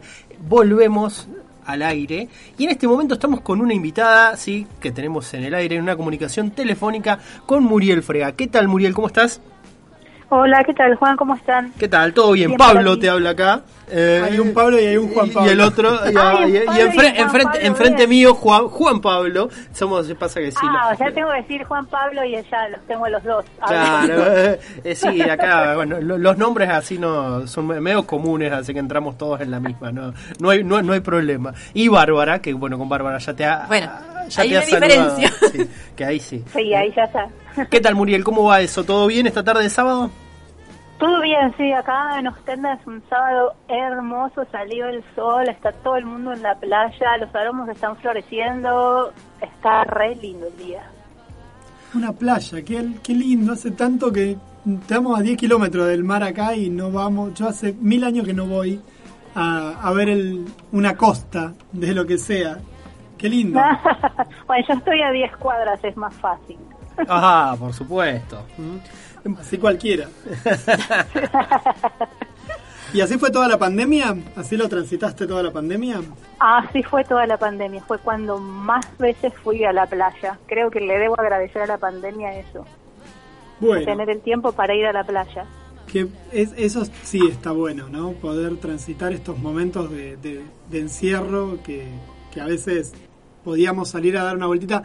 Nosotros también acá tenemos algunos lugares como más desolados, entonces salíamos, que yo, yo sacaba a pasear a mi perra y no había nadie, entonces bueno, Claro. caminaba un rato y, y por lo menos eh, respirábamos, no, no me imagino lo que debe ser la gente que vive, bueno, la, de- la de Capital es un infierno, ¿no? Lo más parecido al infierno que debe- del Dante debe ser eso. ¿Vos sos ahí No, de, ahí de, no- de Ostende? pensarlo. Yo vivía en Capital antes. Me Ah. vine a vivir acá hace 10 años más o menos, cuando nació mi hija. Eso queda ahí pegadito a Pinamar, ¿no? Sí, está al ladito de Pinamar, a 3 kilómetros, entre Pinamar y Valeria. Ostende vendría a ser como el barrio obrero. Pinamar vendría a ser como la parte cheta y Valeria el familiar. El familiar. Ah, mira, mira vos, qué lindo. ¿Y cómo, ¿Y cómo te llevas con eso de estar ahí con el paisaje, con el lugar? ¿Te inspira un poco para, para el trabajo, la zona costera? Sí, a mí me encanta. La verdad es que no, no lo cambio por nada, por absolutamente nada. Estás en contacto con la naturaleza, las juventudes y las niñeces la pasan muy de otra manera, con, con libertad, con mucha más tranquilidad, más conectados con la vida, con las cosas. Y la verdad es que eso recontra garpa. A mí siempre el mar y la playa me llevan a pensar en y las historietas, cruzarlo todo. Eh, me recuerdo mucho de las intervalos que habían en casa cuando yo era chico dando vuelta. Eh, Cuento de almejas, que era una parte en la que eran todas historias de amor, así que eh, estaban siempre ambientadas en un, en un pueblito costero. Eh, Ah, mira. Sí, sí, era el recuerdo que tengo de ahí. ¿Y vos qué, qué recuerdo? ¿Cómo empezaste en esto de la ilustración y de la y de la historieta? Eh, fue, un, fue un camino así raro. Yo, en realidad, en mi adolescencia quería ser profesora de matemática. Ah, mira, justo Estaba acá tenemos tenemos a convencida, ¿sí? Yo. Y cuando llegué a segundo o tercer año me di cuenta de que no, que mi mente era demasiado dispersa, las operaciones se hacían cada vez más largas y complicadas y no podía cerrar. Entonces tuve que buscar un plan B. Justo para esa época mi mamá me había inscrito en un taller de pintura y bueno, y ahí me reenganché. Me pasé a la Escuela de Bellas Artes, estudié Bellas Artes, eh, me especialicé en grabado y después empecé a laburar siendo más grande y necesitaba tener tiempo para para dibujar, para hacer obra, para investigar. El tema es que no podía porque laburaba de 9 a 18 y volvía refundida todos los días. Acá Bárbara levanta la mano. No, no. Ah, perdón, perdón, pensé que era... Me dejaron sorda. Te dejamos sorda, pensé que era también haciendo una crítica de que trabaja nueve horas, no puede hacer algunas cosas. También, también, pero también, creo que eso también. ya es como... Mm, Vox Populi. digamos. Sí, que... Sí. Y entonces, bueno, bueno, en ese momento se me ocurrió y dije, ah, tengo la solución. Podría hacer historietas. Y yo todos los días, más o menos en una hora, dos horas de laburo, cuando vuelvo, dibujo una viñeta por día, pongámosle media viñeta por día. Al cabo de un mes voy a tener una X cantidad de viñetas y al cabo de dos o tres meses puedo tener una historieta completa. Entonces me resultaba como más lógico y más práctico plantearlo así. Me reentusiasmé, empecé a buscar historias. Claro, cuando cuando viste me cómo era... hacer historietas, me di cuenta que no era sentarse y hacer una viñeta por día. Era mucho más complicado que lo otro. Pero bueno, me tuvo entretenida durante varios años toda esa investigación y me, me gustó, me gustó más porque tiene más que ver con la ilustración, más que ver con el diálogo entre el texto y la imagen y también tenés el diálogo con los tiempos, lo del antes, el después y en cómo te cuento la historia. Eh, entonces veía que podía incorporar cualquier tipo de elementos y funcionaban, que por ahí en otras disciplinas no, en el grabado había cosas que quedabas como más, más corto, llegabas un hasta ahí, eh, y técnicamente o necesitabas aparatos o necesitabas cosas o necesitabas tintas, en la historieta no, en la historieta solamente necesitabas investigar y buscar la mejor manera de, de contar una historia. Lleva más tiempo, es más complicado, pero es posible. O sea Así que, que fue, fue así un poco. ah, o sea que tu recorrido vino de ahí, de la parte laboral primero, eh, porque vos viste que muchas veces charlando así con las distintas personas que vienen de la historieta, muchos arrancaron con esto como siendo lectores y fanas pero al principio. Y, de- y después terminaron en porque bueno era lo que buscaban ya como de chicos vos lo viste ahí como como que te gustaba pero no no de lectora de historietas desde pequeña No, había sido lectora de historietas como cualquier niña y cualquier adolescente y en esa, por lo menos en, en mi niñez y adolescencia había muchas revistas, entonces había bastante. En los años 90 hubo como una superpoblación de sí sí historietas. totalmente Y en el laburo en donde yo estaba, la mayoría de la gente también eran muy lectores de historietas todos y entré en un mundo, o sea, conocía a Dave McKean, a, bueno, todos estos grosos de los años 90, eh, a Ken Williams, vi el- la versión de Moby Dick de Ken Williams y me partió la cabeza, no, de Bill Sienkiewicz, y me partió la cabeza y dije, uy, esto me gusta de la historieta. Y ahí fue donde empecé a investigar. Eh, y nada, conociendo nuevas nuevas este, nuevas formas de lo que era la, la historieta que eran mucho más plásticas y más distintas en la manera del relato me enganché Claro, como más... Claro, pudiste llevar toda esa faceta de lo que es la ilustración, pero también a este tipo de relato. ¿Y cómo pasas a, no sé si decirle militancia, porque sería capaz que no, no es la palabra correcta, pero cómo empezaste a usar la historieta como una manera de comunicar eh, bueno, cuestiones como puede ser la historieta de Skate Park, que habla sobre las adolescencias. ¿Cómo pasaste a hacer eh, esta, esta historieta en clítoris de todos, nadie? ¿Cómo pasás como a hacer una mirada más crítica de el mundo de hoy? O modus operandi, que la vez pasada Mariela Acevedo charlábamos con ella de, de Claro, esa bueno. Siempre fue así. Modus Operandi fue mi primera historieta. Fue con, con esa con la que eh, comencé. O sea, una de las cosas que me di cuenta que para hacer una historieta yo no podía armar la historia porque le iba a estar dando vueltas por millones de años y nunca le iba a concretar. Es un guionista. Estuve durante mucho tiempo buscando, preguntando.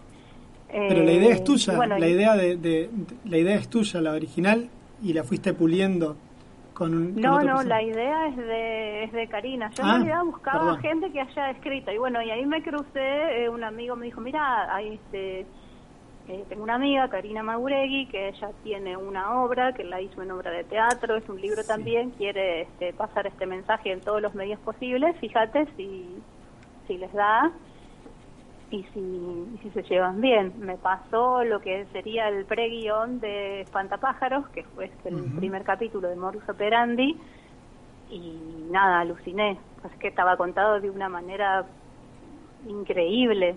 Podía hacer cualquier cosa en esa historieta, me encantó, se podía hacer lo que quisiera.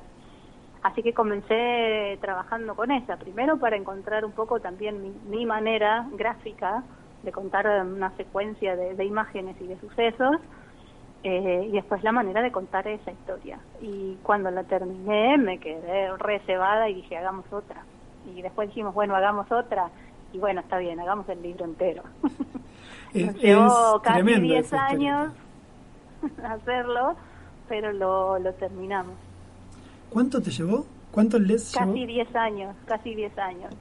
Porque en el medio yo tenía que trabajar, o sea... Claro, había que parar la olla de otro modo. Descontando, claro, exactamente, entre laburos editoriales, yo ya para esa época no trabajaba más en oficina, yo trabajaba como ilustradora freelance, entonces tenía momentos en que tenía que ponerme en la salida de los manuales, viste, en la época de, de más laburo editorial, a full con eso, después ya no me quedaban ni ojos ni manos para, para seguir dibujando.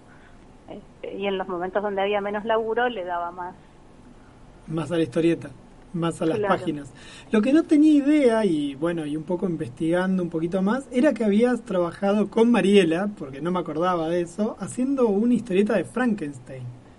No, eso no lo, no lo tenía. Sí, ay, sí, y no lo tengo en papel y no lo tengo no lo tengo para chusmearlo, así que ese me lo pierdo. Eso está, hay que pedirle a la gente del, del grupo Changos. Bueno, eh, una de las cosas que hizo la pandemia fue dejar un montón de proyectos que venían con toda la difusión por delante aplastadísimos. Claro, porque es del Y ese- 19, es de marzo del 19, y la verdad que y a Mariela la tenemos acá, Sí. no tenemos excusa, digo, somos muy malos compañeros para con ella, pero Eso fue, se hizo un libro. La revista Changos es una revista que se hace con un grupo de historietistas en Mar del Plata y se distribuye básicamente dentro de Mar del Plata y alrededores. Eh, sale cada, salía cada mm, tres meses, cuatro meses. Eh, llegado a un ciclo, bueno, me invitaron, yo entré con el personaje Piero el cocinero. Eh, que seguís por Instagram, lo seguís. Sigue por Instagram, cambié de guionista tres veces. Cada vez más jóvenes. Eh, Como para pegarlo a la edad del con- personaje. claro.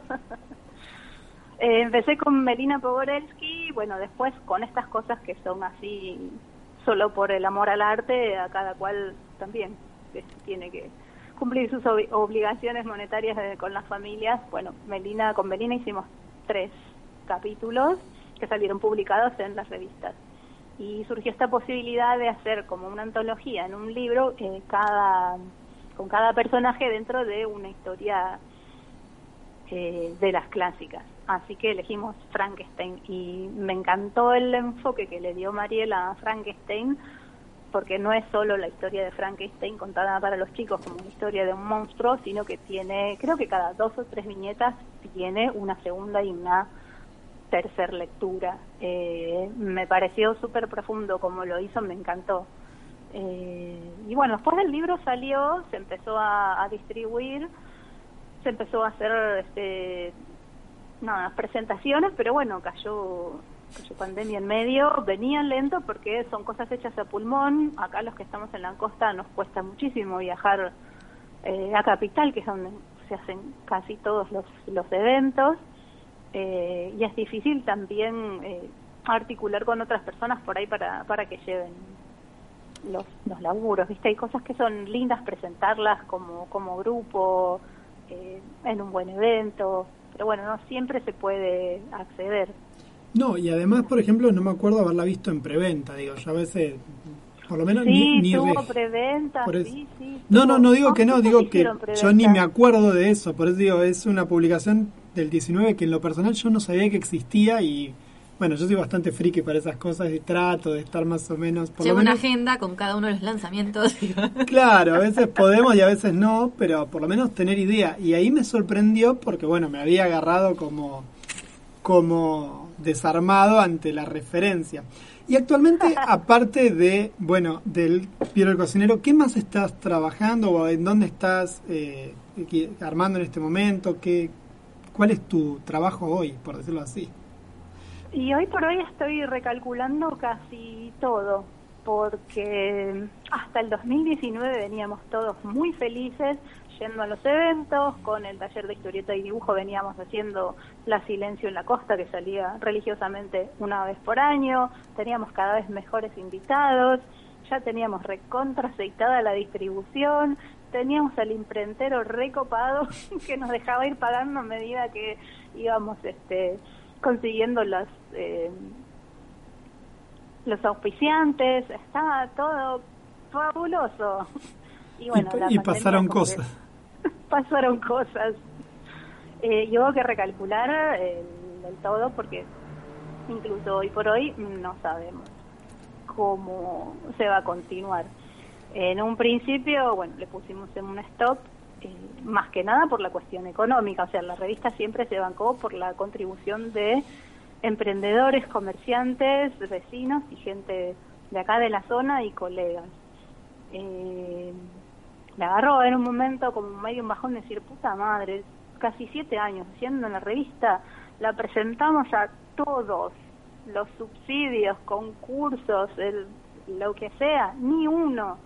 Y me dio mucha bronca. Dije, no, yo no, no quiero seguir haciendo la revista solo con los vecinos. Ya la mantuvimos durante siete años. Se recoparon todos. Se merecía un reconocimiento institucional solamente por el esfuerzo de mantenerla flotando durante siete años. Me enojé, me reenojé. Después se me pasó. Bueno. Y estás, estás Váyanse a haciendo... cagar. Claro, en Pero definitiva, claro. Eh, ah, Sobre todo a la intendencia, ¿no? Pongan guita y sostengan estas cosas. Son cuestiones, no, después aprendes y decís, estás en un lugar donde la intendencia tira para un lado, la gobernación tira para el otro, la presidencia tira para el otro, y no es cuestión de mérito, sino es una cuestión de cosa política. Entonces lo corrí y dije, no, no tiene nada que ver con lo que era el proyecto en sí. Bueno, el día que el- la seguidilla no sea favorable, quizás surja algo, hasta ahora siempre venían al revés. Entonces como que nunca iba a llegar. Así que bueno, lo, tranquilicé por ese lado, dije, bueno, hicimos lo mejor y lo llevamos muchísimo más allá de lo que pensábamos que podía ser. Eh, las cosas maduran, tienen un ciclo y se terminan, lo dejamos ahí y como para darle un cierre el año pasado dentro de lo que fue el momento de aislamiento más, más grande, eh, hicimos Polución, que fue ya con los más grandes y los, los egresados y que ya están estudiando en universidades en distintas partes del, del país, eh, como la última historieta, eh, que es como una crítica a la sociedad pinamarense y a la sociedad no pinamarense que viene de vacaciones. Eh, la verdad es que salió re linda.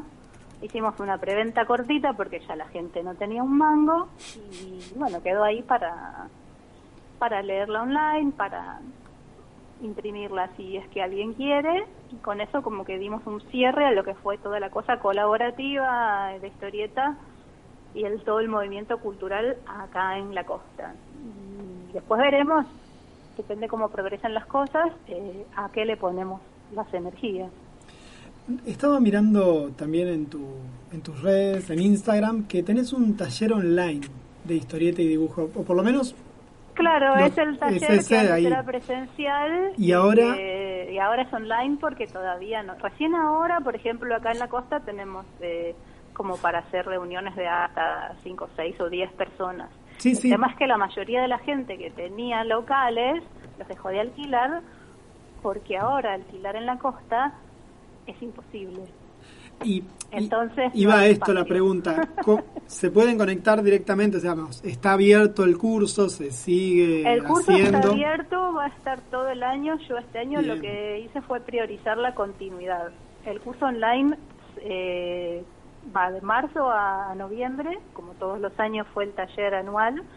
Eh, se puede inscribir cualquier persona de cualquier parte en cualquier momento del año porque trabajamos así de, de forma personalizada. Lo que hicimos fue llevarlo a que todos los que tenían compu en su casa y programas de dibujo pudieran aprender a usar los programas de dibujo. Entonces, estás en tu casa, te estás tomando un café con leche, estás usando tu computadora con tu programa, el que quieras, el que estés usando, y, bueno, cada uno produce de- desde ahí. Cuando consigamos un lugar que sepamos que se puede mantener y que a los dos meses no nos tenemos que mover, porque también eso es todo un tema, eh, volveremos al modo presencial de una forma más continua. Pero el taller virtual, mientras haya alumnos que todavía les quede cómodo y les, les sirva esta cosa de trabajar desde su casa, va a seguir. Buenísimo. No, eso, eso era la- el dato importante también porque, bueno, siempre voy les voy preguntando siempre a las y los dibujantes porque mi hija ahora hace poquito arrancó con toda esta cosa de empezar a ilustrar, dibujar y qué sé yo. Entonces, bueno, como en mi caso, también muchos y muchas de nuestros oyentes también deben querer despuntar el vicio del dibujo o sus familias. Entonces, está bueno lo online porque nosotros quedamos acá también entre Leu, quedamos como contramano del universo a veces. Y el otro día hizo uno de los cursos online con un chico de acá y está muy bueno. Por lo menos se enganchó. Mi hija también el año pasado hizo, por ejemplo, un taller de literatura espectacular que le recontra abrió la cabeza y que estaba en Ayacucho, que de otra manera no lo pudiese haber hecho. Después estudió flauta con gente de Tierra del Fuego. Y decís, wow, mirá. y acá, no, viste, aparte cuenta con esa cuestión de que te dé el horario, de que los padres lo puedan llevar hasta ese lugar, de que no haga frío, de que no llueva, etcétera, etcétera. Ayer le decía a mis alumnos que soy un taxi de adolescentes en este último tiempo. Ahora que volvimos a la normalidad, soy un taxi de adolescente y estoy repodrido. Quiero, no digo que la pandemia, pero volvamos a estar encerrados, así no muevo el auto. Eh, sí, sí, porque bueno, ahí te das cuenta, hay un montón de, de cuestiones de, que sí nos dimos cuenta, pero que ahora las vamos borrando y no, no hay un cambio con esto que vos decís de volver a la normalidad y de volver a que todo sea como antes. No sé si está tan bueno volver a que todo sea como antes. No, de hecho ya tenemos Hay un montón de cosas que- que, que tienen que quedar. que poder cambiarlas. Eh, es recontra difícil porque las costumbres ya están hechas de una manera casi inamovibles. Y sobre todo todo lo que tiene que ver con horarios y traslados y, y eso. Claro, exactamente. Esta, estas cositas, por ejemplo, estos cursos, esta posibilidad de estar charlando hoy con vos, que a veces en otra... Antes, nosotros siempre lo contamos, antes de la pandemia, charlar con autoras o autores de otros lugares del país se nos hacía un poco más complejo, porque también los escenarios, esto, ¿no? Tantas, a veces uno tiene que viajar para hacer la presentación del libro, para hacer esto, lo otro. Estaba todo el mundo a las carreras. Esto dio como un parate y ahora como que también se empezó a capitalizar eso, ¿no? Porque tu obra también la empieza a conocer más gente de otros lados que antes en lo presencial quedaba como más reducido. No sé si es Sí, mejor o peor, pero al menos es, es otra cosa, otra difusión. Sí, es, es otra cosa que no, no habría que, que invisibilizarla con, con la cuestión del volver a la, a la normalidad. Eh, hay costumbres que adquirimos dentro de la pandemia por, por obligación, que por ahí estaría bueno no volverlas atrás eh, en la vuelta a la normalidad, entre comillas. Eh, y esta cosa de, por ejemplo, de tener el tiempo para, para ir a la playa. Es decir, yo de acá a la playa tengo 15 minutos de ida y 15 minutos de vuelta. Es media hora, no es nada si te lo pones a pensar. Pero en el que tengo que ir a comprar para allá y después llevo esto para acá y tengo que traer lo otro para allá, esa media hora tiene otro significado y la descartás. Vos decís, ¿por qué descarto ese y no otro? En la selección de que yo hago de lo qué es lo importante y qué es lo urgente.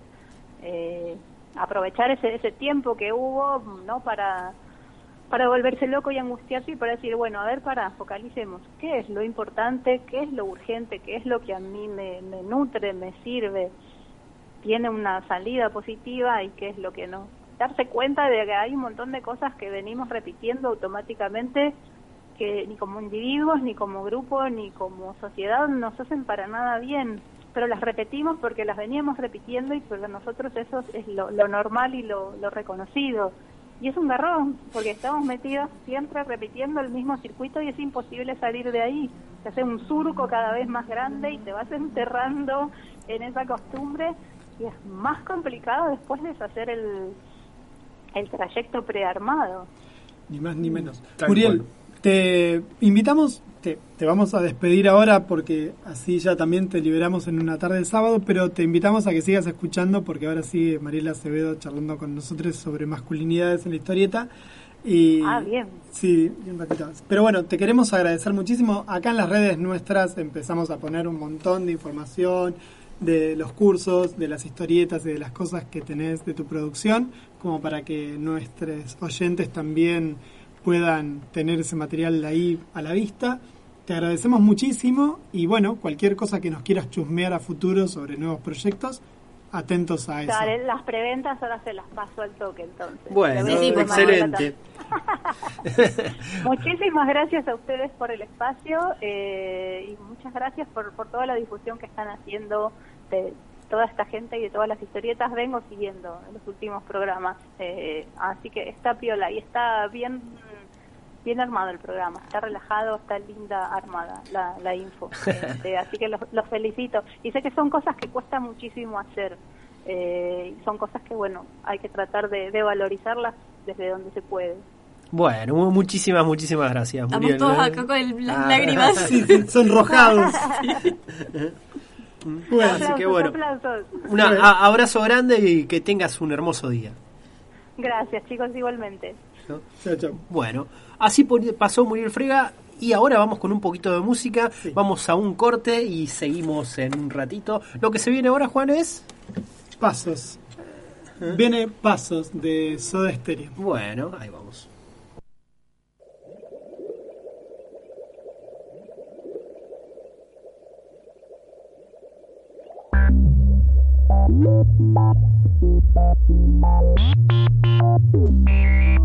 Quiero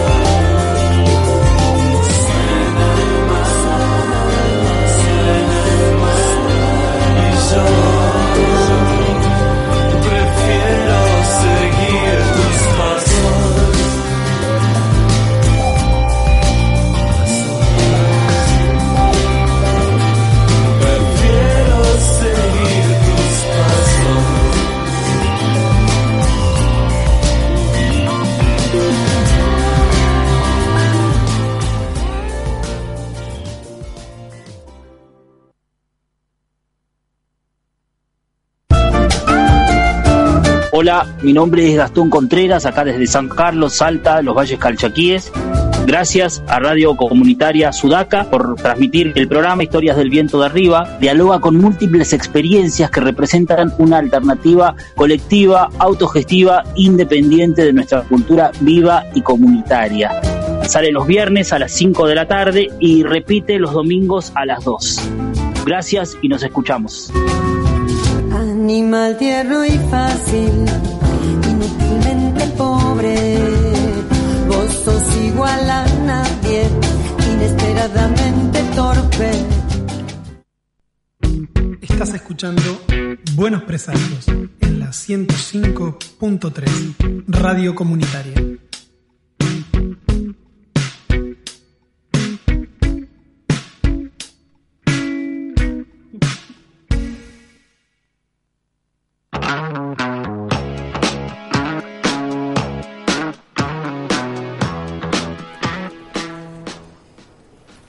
Volvemos, quinto bloque de Buenos Presagios. Volvemos con la mejor cortina del mundo, me parece esta. Cada vez que arranca Tame Impala, pero es un- una cosa re linda de fondo. Eh, bueno, en este momento estamos comunicados con nuestra doctora, che, la doctora que nos acompaña una vez por mes, la señora la Mariela Acevedo. ¿Qué tal, Mariela? ¿Cómo están? ¿Todo bien? Bien. ¿Eh? ¿Cómo Acá va esa tarde de sábado por Capital? Y frío, viene frío, la semana viene fría, pero solcito. Yo siempre veo eso. eh, últimamente escucho varias radios allá en general en la mañana de, de Buenos Aires, mientras estoy trabajando, mientras estoy haciendo cosas para la escuela. Y escucho que los conductores dicen frío, frío, frío, qué frío acá, qué frío. Y nosotros acá en el sur venimos de semanas de, che, ¿por qué hace tanto calor? Porque venimos de muchas semanas de 19, 20 grados, 27 hace un par de, hace una semana atrás. Así como que está muy raro. Y escucho que de Buenos Aires dicen, qué, qué frío, qué frío, qué frío, siempre. ¿Viste esas maravillas del cambio climático? Claro. Tremendo. Se están invirtiendo los polos, es toda una cosa, no sé ya. Eh. Pero bueno, lo bueno es que, eh, nada, si te gusta estar un poquito recluido, te- recluida, te da la oportunidad Buenos Aires de hacer esto en este momento, Capital en este momento. Sí, la verdad que sí. Así que... Es una ciudad poco amable a veces, pero pero en, en lugares cerrados y con gente amiga a veces está bien. Seguimos en disco, así que no podemos juntarnos mucho. Yo estoy bastante aislada igual. Eh, pero estoy ya acostumbrada, ¿no? Al, al Zoom, a encontrarnos con poca gente y nada, a, saludarnos de lejos. Este, Al puñito como único contacto físico. puñito, sí.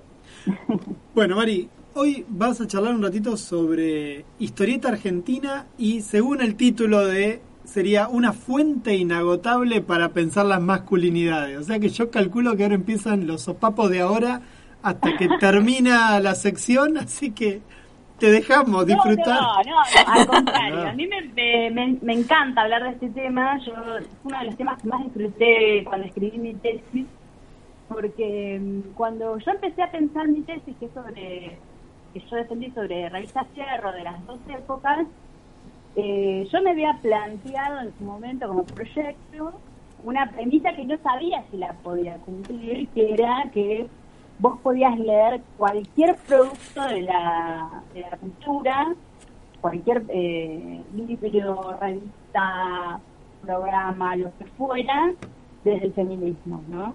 Vos podías leer Clarín desde el feminismo, podías leer, no, no necesariamente tenías que encontrar materiales, digamos, idóneos, ¿no? Eh, materiales que trabajaran sobre una premisa feminista, que fueran hechos por autoras, sino que el feminismo era un paraguas para, le- para, para abordar, digamos, una, una vía de entrada para abordar cualquier producto, ¿no?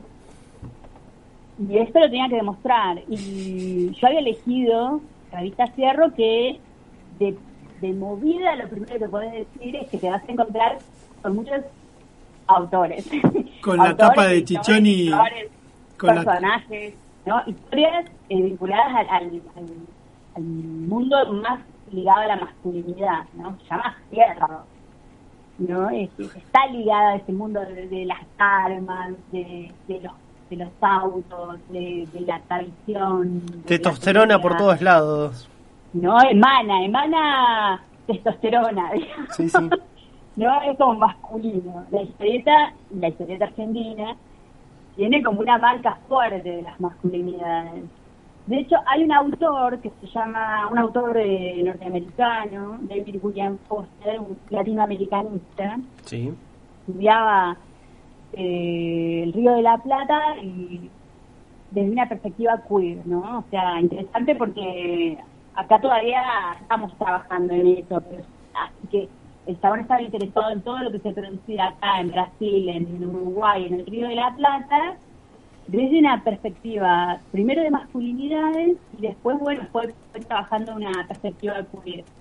Y él trabajaba teatro, trabajaba, eh, digo trabajaba porque ya falleció, eh, trabajaba fotografía, principalmente tenía unos ensayos preciosos sobre fotografía, y trabajó historieta, ¿no? Y le gustaba mucho la historieta argentina.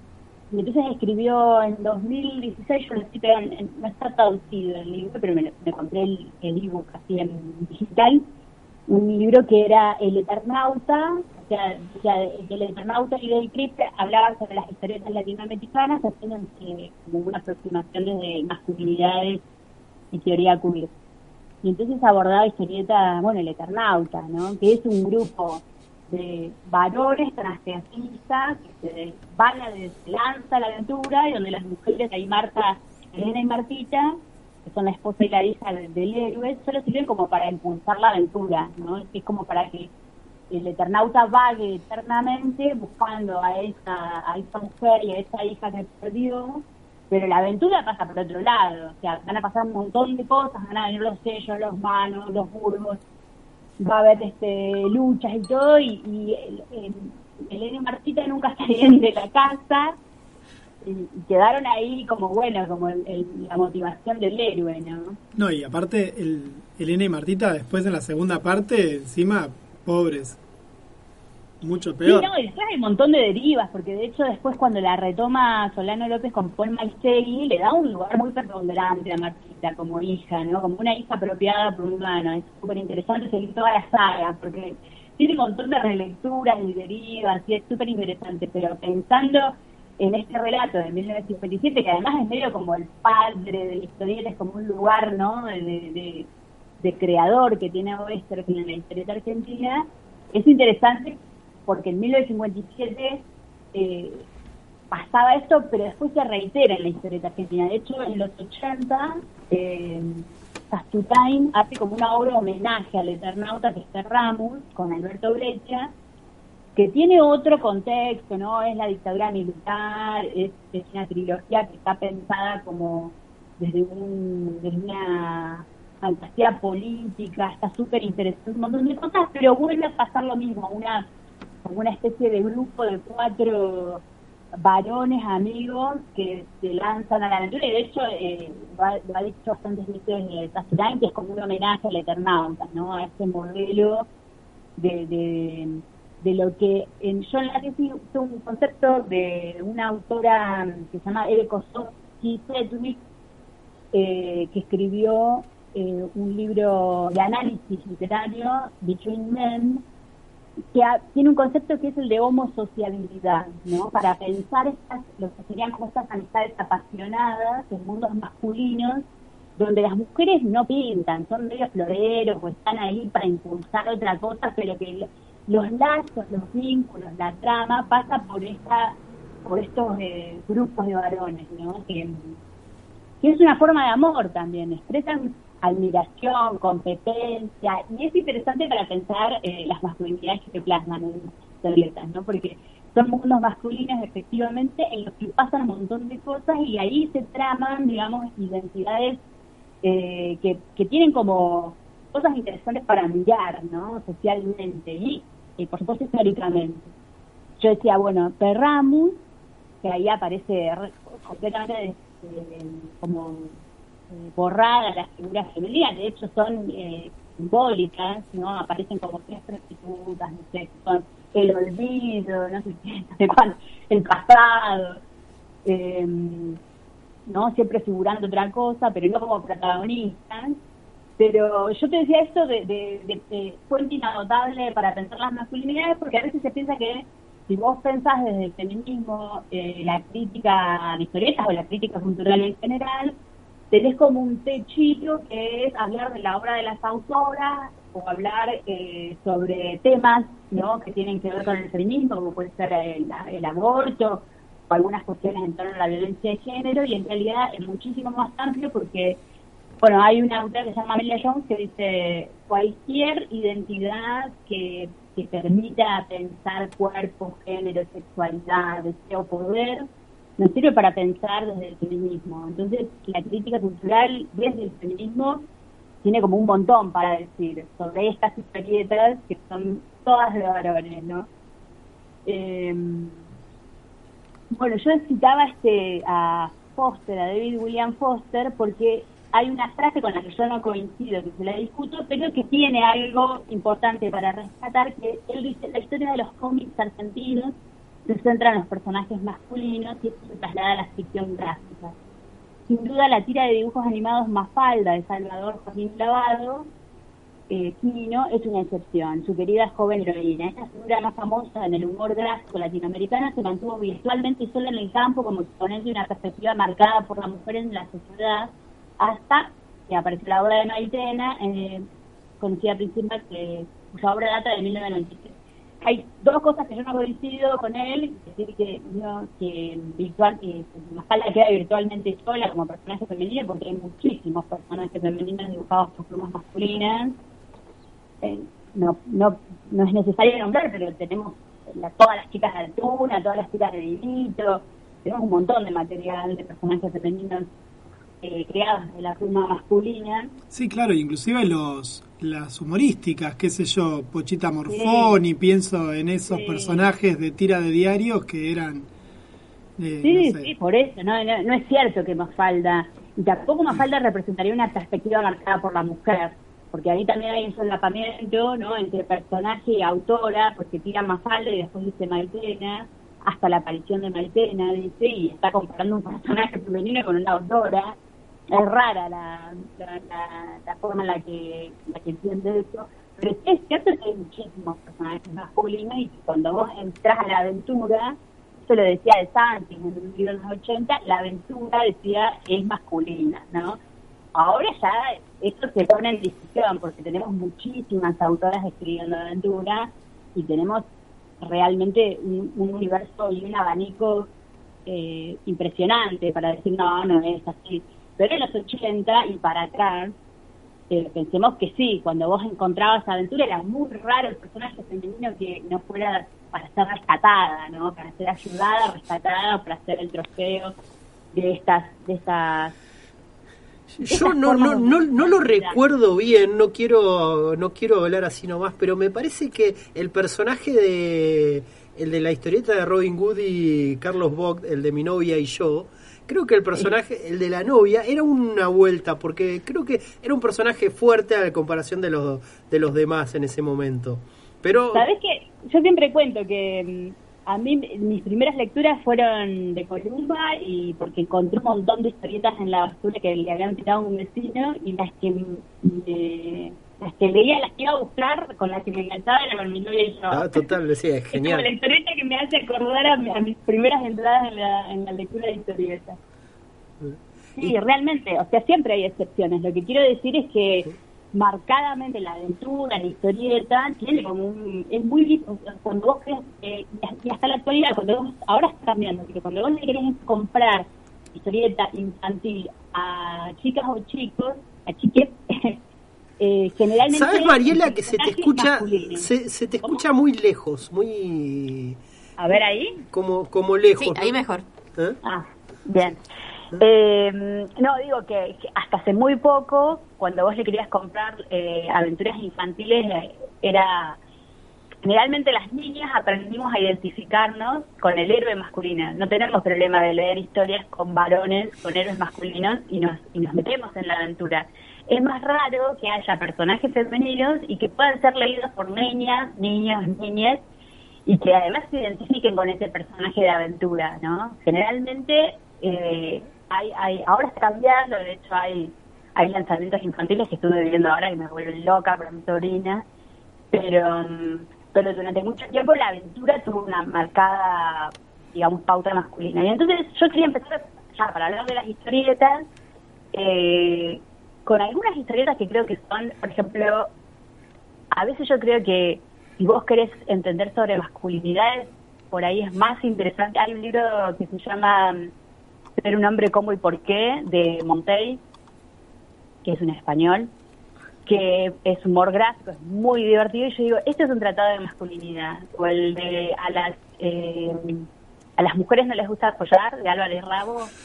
Ese es un tratado de masculinidad. Es eh, una cosa que vos decís, antes que leer un paper o, meterte de lleno con los estudios de masculinidades, leete alguna de estas cosas que realmente te vas a divertir y vas a, a ver cómo se parodia, digamos, esa ficción de determinados lugares de la masculinidad.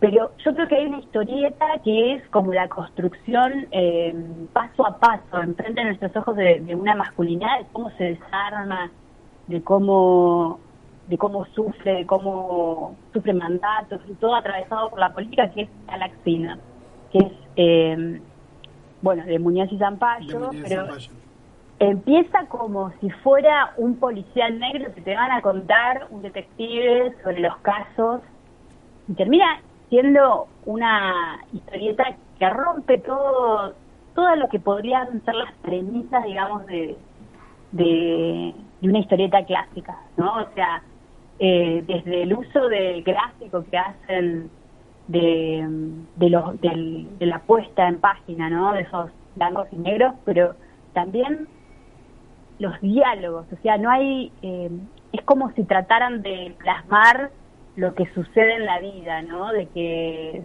hay diálogos que están empezados, que vos llegás, que hay personajes que, que están de fondo y que están hablando de otra cosa y que están ahí también creando el ambiente.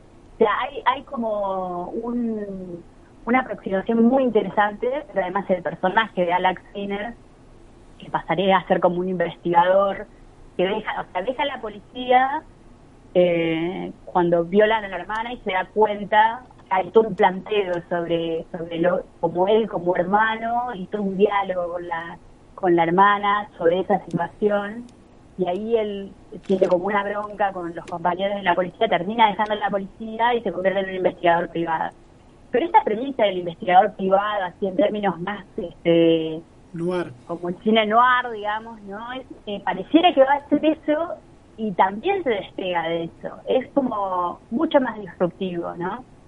Una historieta que además es- va envejeciendo, los lectores vamos envejeciendo con Alex Sinner porque va pasando el tiempo y Alex eh, va atravesando, digamos, te va mostrando la política norteamericana, hay una crítica sobre la violencia, sobre la pobreza, pero especialmente sobre los vínculos. A mí me da la sensación de que todo lo que narra Alex Sinner son los vínculos de un hombre con el mundo.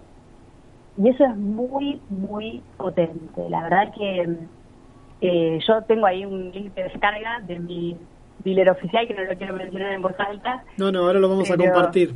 Al- al- pero también está el integral de Salamandra, que es súper recomendable. eh, que acá Leu hay se consigue. ¿Cómo? Que entre Leu se consigue ese, ese integral. Ah, es, es, ese si tenés que comprarte un libro de historieta argentina, comprate a Laxinar. Me lo tengo, me lo debo a ese. Sí, Todavía sí, me debo ese y el de Baristo que ahora vas a comentar Ahora, también. bueno, ahora vamos a hablar de Baristo también, pero antes de pasar de Baristo quería decir algo más de Muñoz y Zampayo, que tienen sí. un libro pequeñito, también de los 80, Sudor Sudaca, que son historietas cortas desde el exilio. Y hay una historieta que se llama, eh, son todos unitarios, así que no, no, no están ligados, en la misma serie, ¿no? Sudor Sudaca, que es como la mirada desde el exilio, de una argentinidad, ¿no? Como extrañada, una argentinidad extrañada.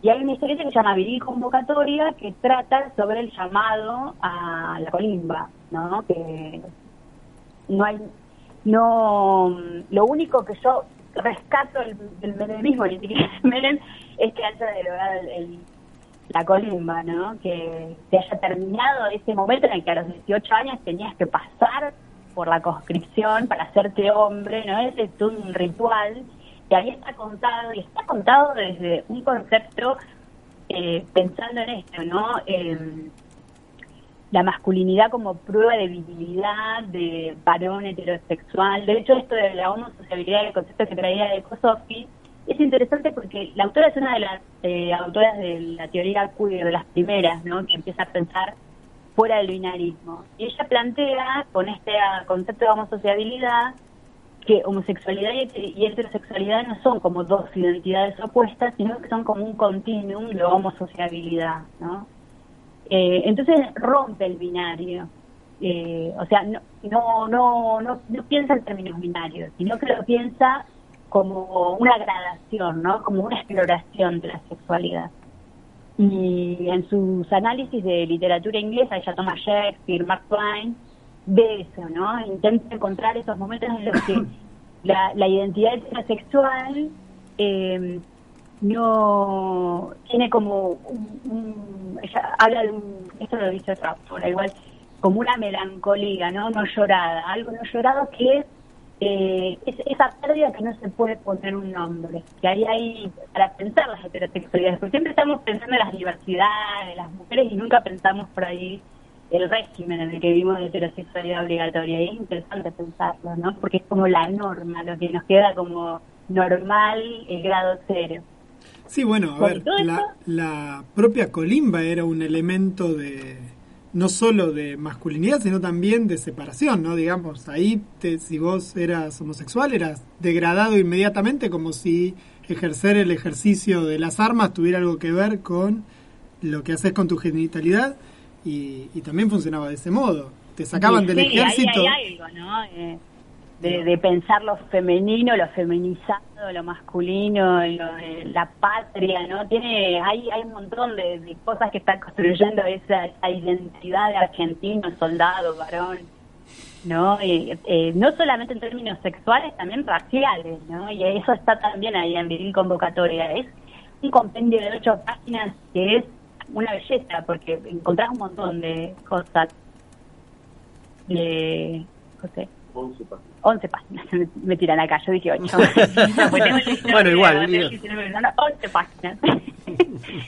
Eh, bueno, salió por Hotel de las Ideas. Y Evaristo, que salió por, eh, en Fierro también, una colección así de Evaristo es de Zampayo y Solano López, ¿no? Eh, Zampayo es un genio. Para mí, yo cada vez que leo algo de Zampayo, digo, esto es como que si hubiese leído masculinidad, como si supiera o si lo pusiera ahí sobre la mesa para problematizarlo.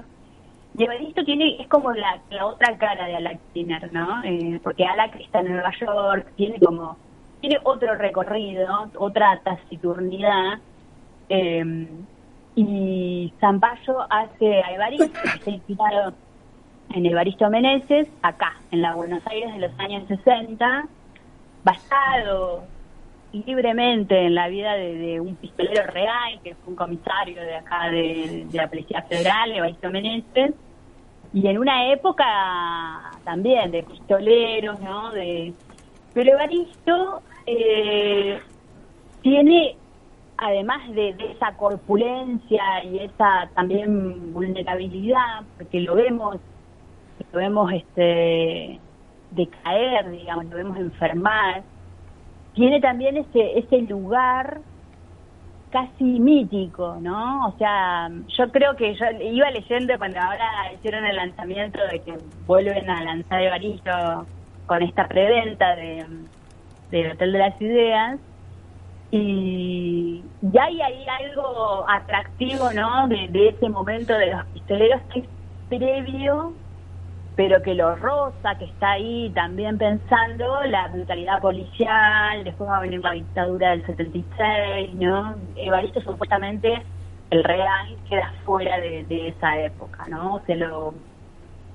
Es raro. En Argentina es que no podemos expresar tan fácilmente como en Estados Unidos eh, o en otros países eh, eh, el policial está digamos, entramado con la, con la historia argentina, ¿no? Es difícil tener un héroe policía. Claro, no no podemos desde parte de los lectores agarrar y decir, bueno, van a hacer van a hacer la historia del subcomisario Patti y vamos a ver, no, no, no, no, no, no hay forma, no hay forma, no hay forma acá. ¿Cómo empatizás? ¿Cómo Pero con empatizás eso? empatizás. Empatizás porque Evaristo eh, está del lado de los trabajadores en algún momento. O sea, eh, desarma la red de trata y va contra los tratantes y proxenetas. O sea, tiene algo Evaristo de, de cruel y de, cruel y a la vez de, de que lo querés de tu lado, ¿no? Ese de cruel de los buenos, digamos, de hacer justicia aunque no sea con, con, con la ley. ¿no? Tiene como una ambigüedad interesante para pensar. Y bueno, aparece, por supuesto, Zampayo ah, mete unos episodios que tienen que ver con la Argentina de los años 60, aparecen secuestros, están toda la historia de del nazi que después, eh, no me va a salir el nombre, eh, El que es secuestrado Hellman. aquí. el que es secuestrado acá en. Argentina. Acá. ¿Cómo es? Creo que- Eichmann, ¿no? Creo que sí. Sí, sí.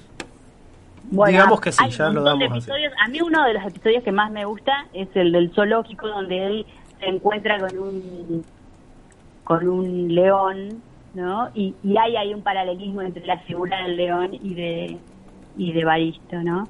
Pero digo, pensando, yendo a, a- a algo más actual, porque estamos hablando todavía de los 80, y pensando que es una fuente inagotable de, de masculinidades, en la revista Fierro salieron publicadas algunas de, de- de las historietas que también nos sirven para pensar eso, y yo creo que una es Vitamina Potencia, que es como una road movie de Federico Reggiani y Mosquito, que además está eh, como ambientada en los años 90, en una cierta decadencia de estos héroes que son dos luchadores, ex luchadores de Titanes en el Ring, ¿no? Toda una Ahora- nostalgia sobre otra época, sobre los 60, 70.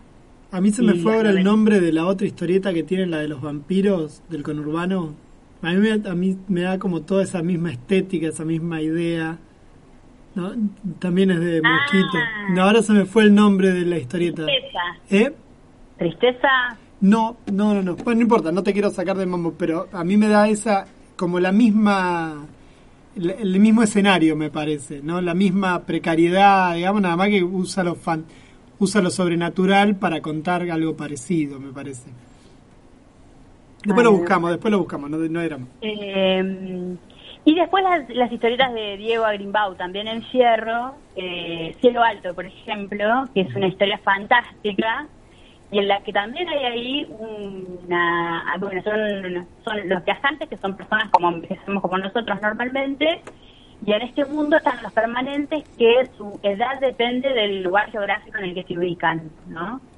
Eh, y hay una lucha en un momento entre los permanentes y los viajantes y hay eh, una disputa por el amor de una viajante. Pero en realidad eh, la disputa por el amor de la viajante es como una excusa. En realidad la historia pasa por estos, eh, por estos mm, varones, ¿no? Estas masculinidades que exponen la calambre, me tiran acá, que es el- Sí, es la calambre, ya lo encontré por eso. Sí, sí, sí, pero no importa, no importa. No, no, no iba a poder avanzar la charla hasta que no saliera el nombre.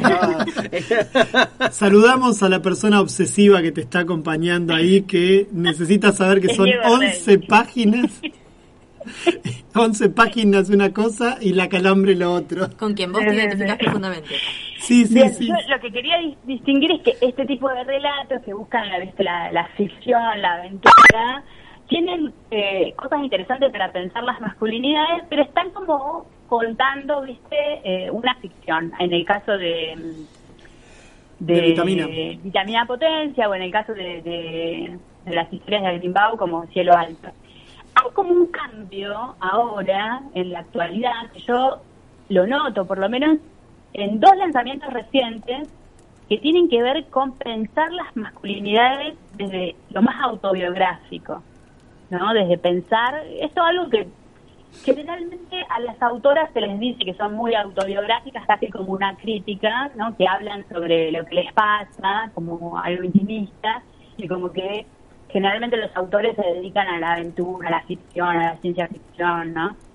Y ahora hay como un movimiento en el que las autoras están como escribiendo mucha aventura, mucha ficción, mundos, siempre hay algo autobiográfico en las ficciones igual, pero mm, pero sí hay como una marca autobiográfica, por lo menos en estos lanzamientos me refiero al de Jorge González de Llamarada y al de Pedro Mancini de Niño Oruga. En el primer caso, Llamarada es, es básicamente una autobiografía, una biografía de su familia, se remonta a su abuelo que jugaba al fútbol.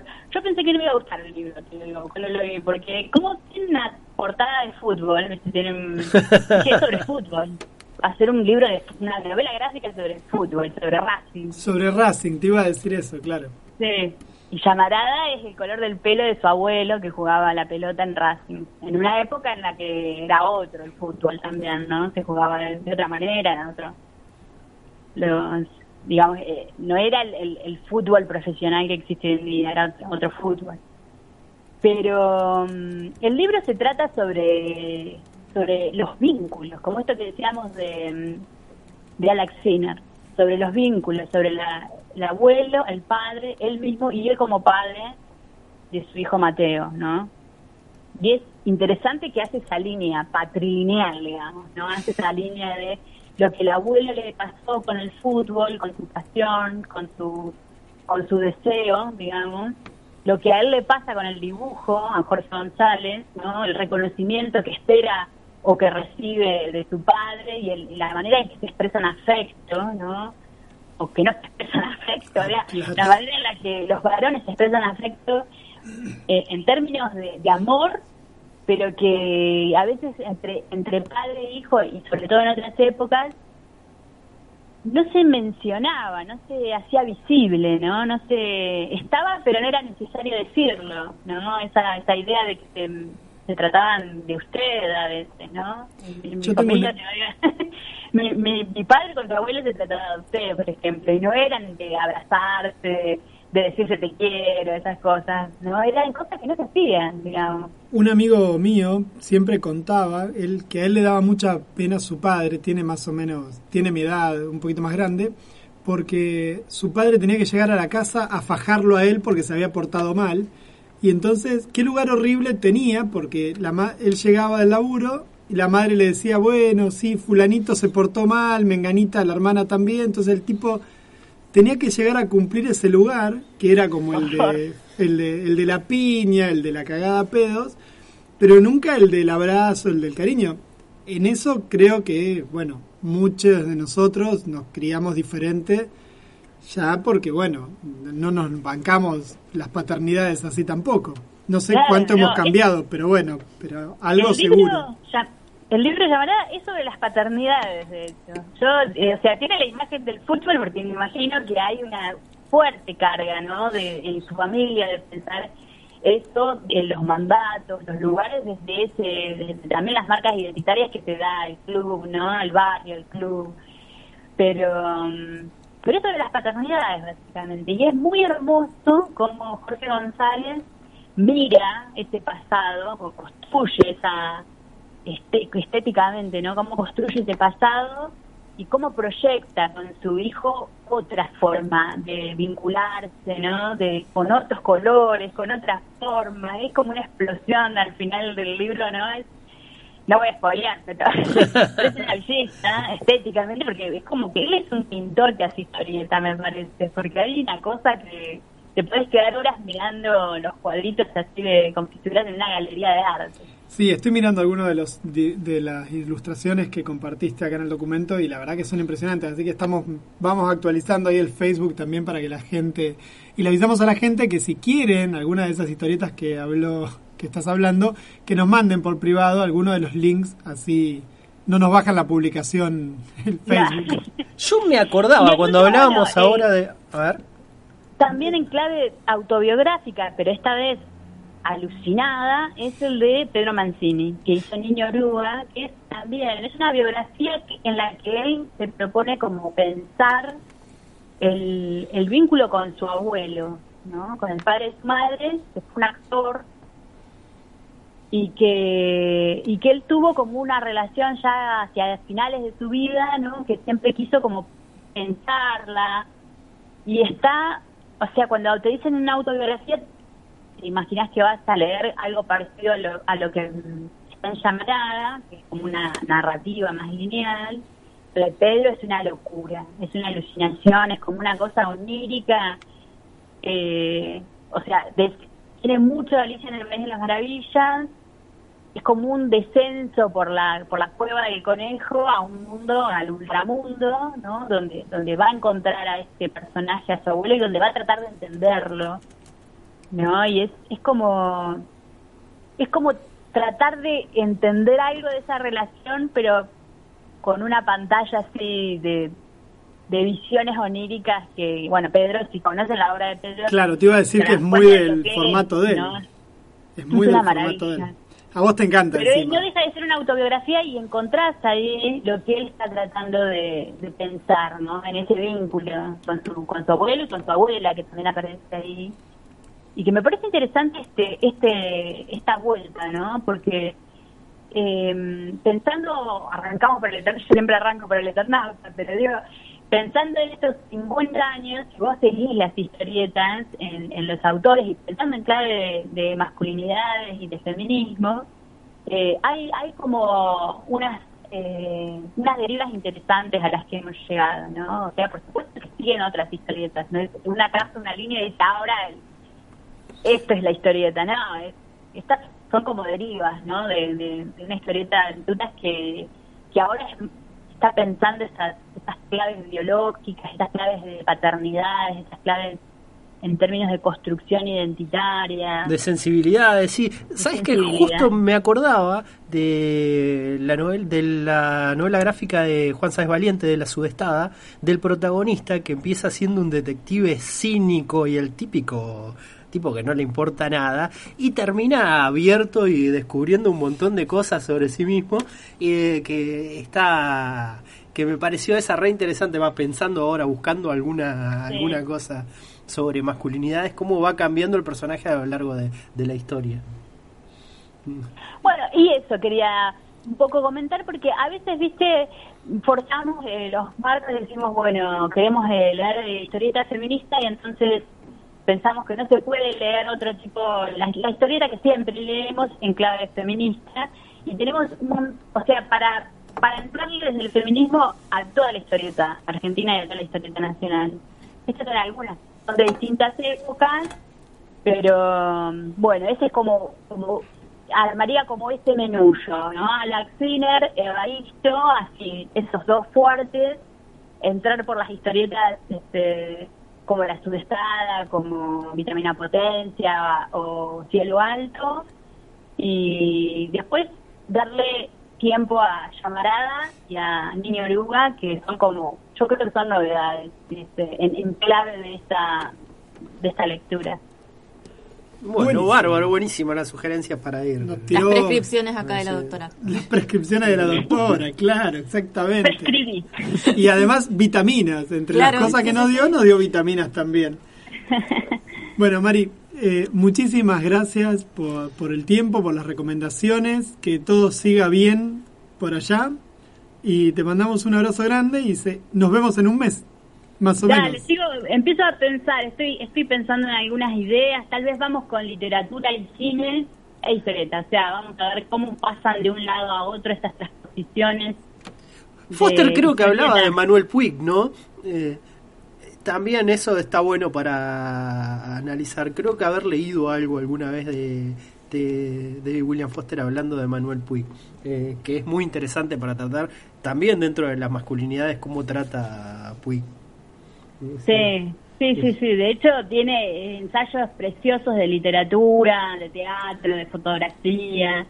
Eh, es para, para rastrearlo de William Foster. Porque además, a mí me da un poquito de bronca, viste, que sean latinoamericanistas que vengan a trabajar sobre nuestros materiales. Porque pues después publican en inglés y vos no podés leer a no ser que Claro, sí, porque son cosas que no, sí, sí. y vos decís, pero claro, y nosotros que lo tenemos acá, tenemos que aprovechar para leernos y, y trabajar y producir, ¿no? Porque si no, vienen y te cuentan después en, en lo que lo que se hace acá, ¿no? Pero, pero digo, es para también valorar, ¿no? Como mm, el material que tenemos, ¿no? Porque es una cantera increíble de cosas que, que nos sirven para pensar nuestra, nuestra identidad, nuestras realidades, nuestras maneras de ser. Bueno, pero también es cierto que la academia durante mucho tiempo no le dio pelota a estas cosas. Entonces vienen, venían de afuera a mirar estas cuestiones, con, no sé si con una mirada antropológica sería la palabra, pero bueno, seguro que la academia acá no le daba bolilla en muchos aspectos. Recién Sí. en este último tiempo ha explotado el análisis de todas estas cosas dentro de, de las ciencias sociales. Se venía muy por debajo, digo, pero qué sé yo, que vos puedas hacerte un doctorado eh, trabajando sobre historieta no es tan nuevo. No, no, no.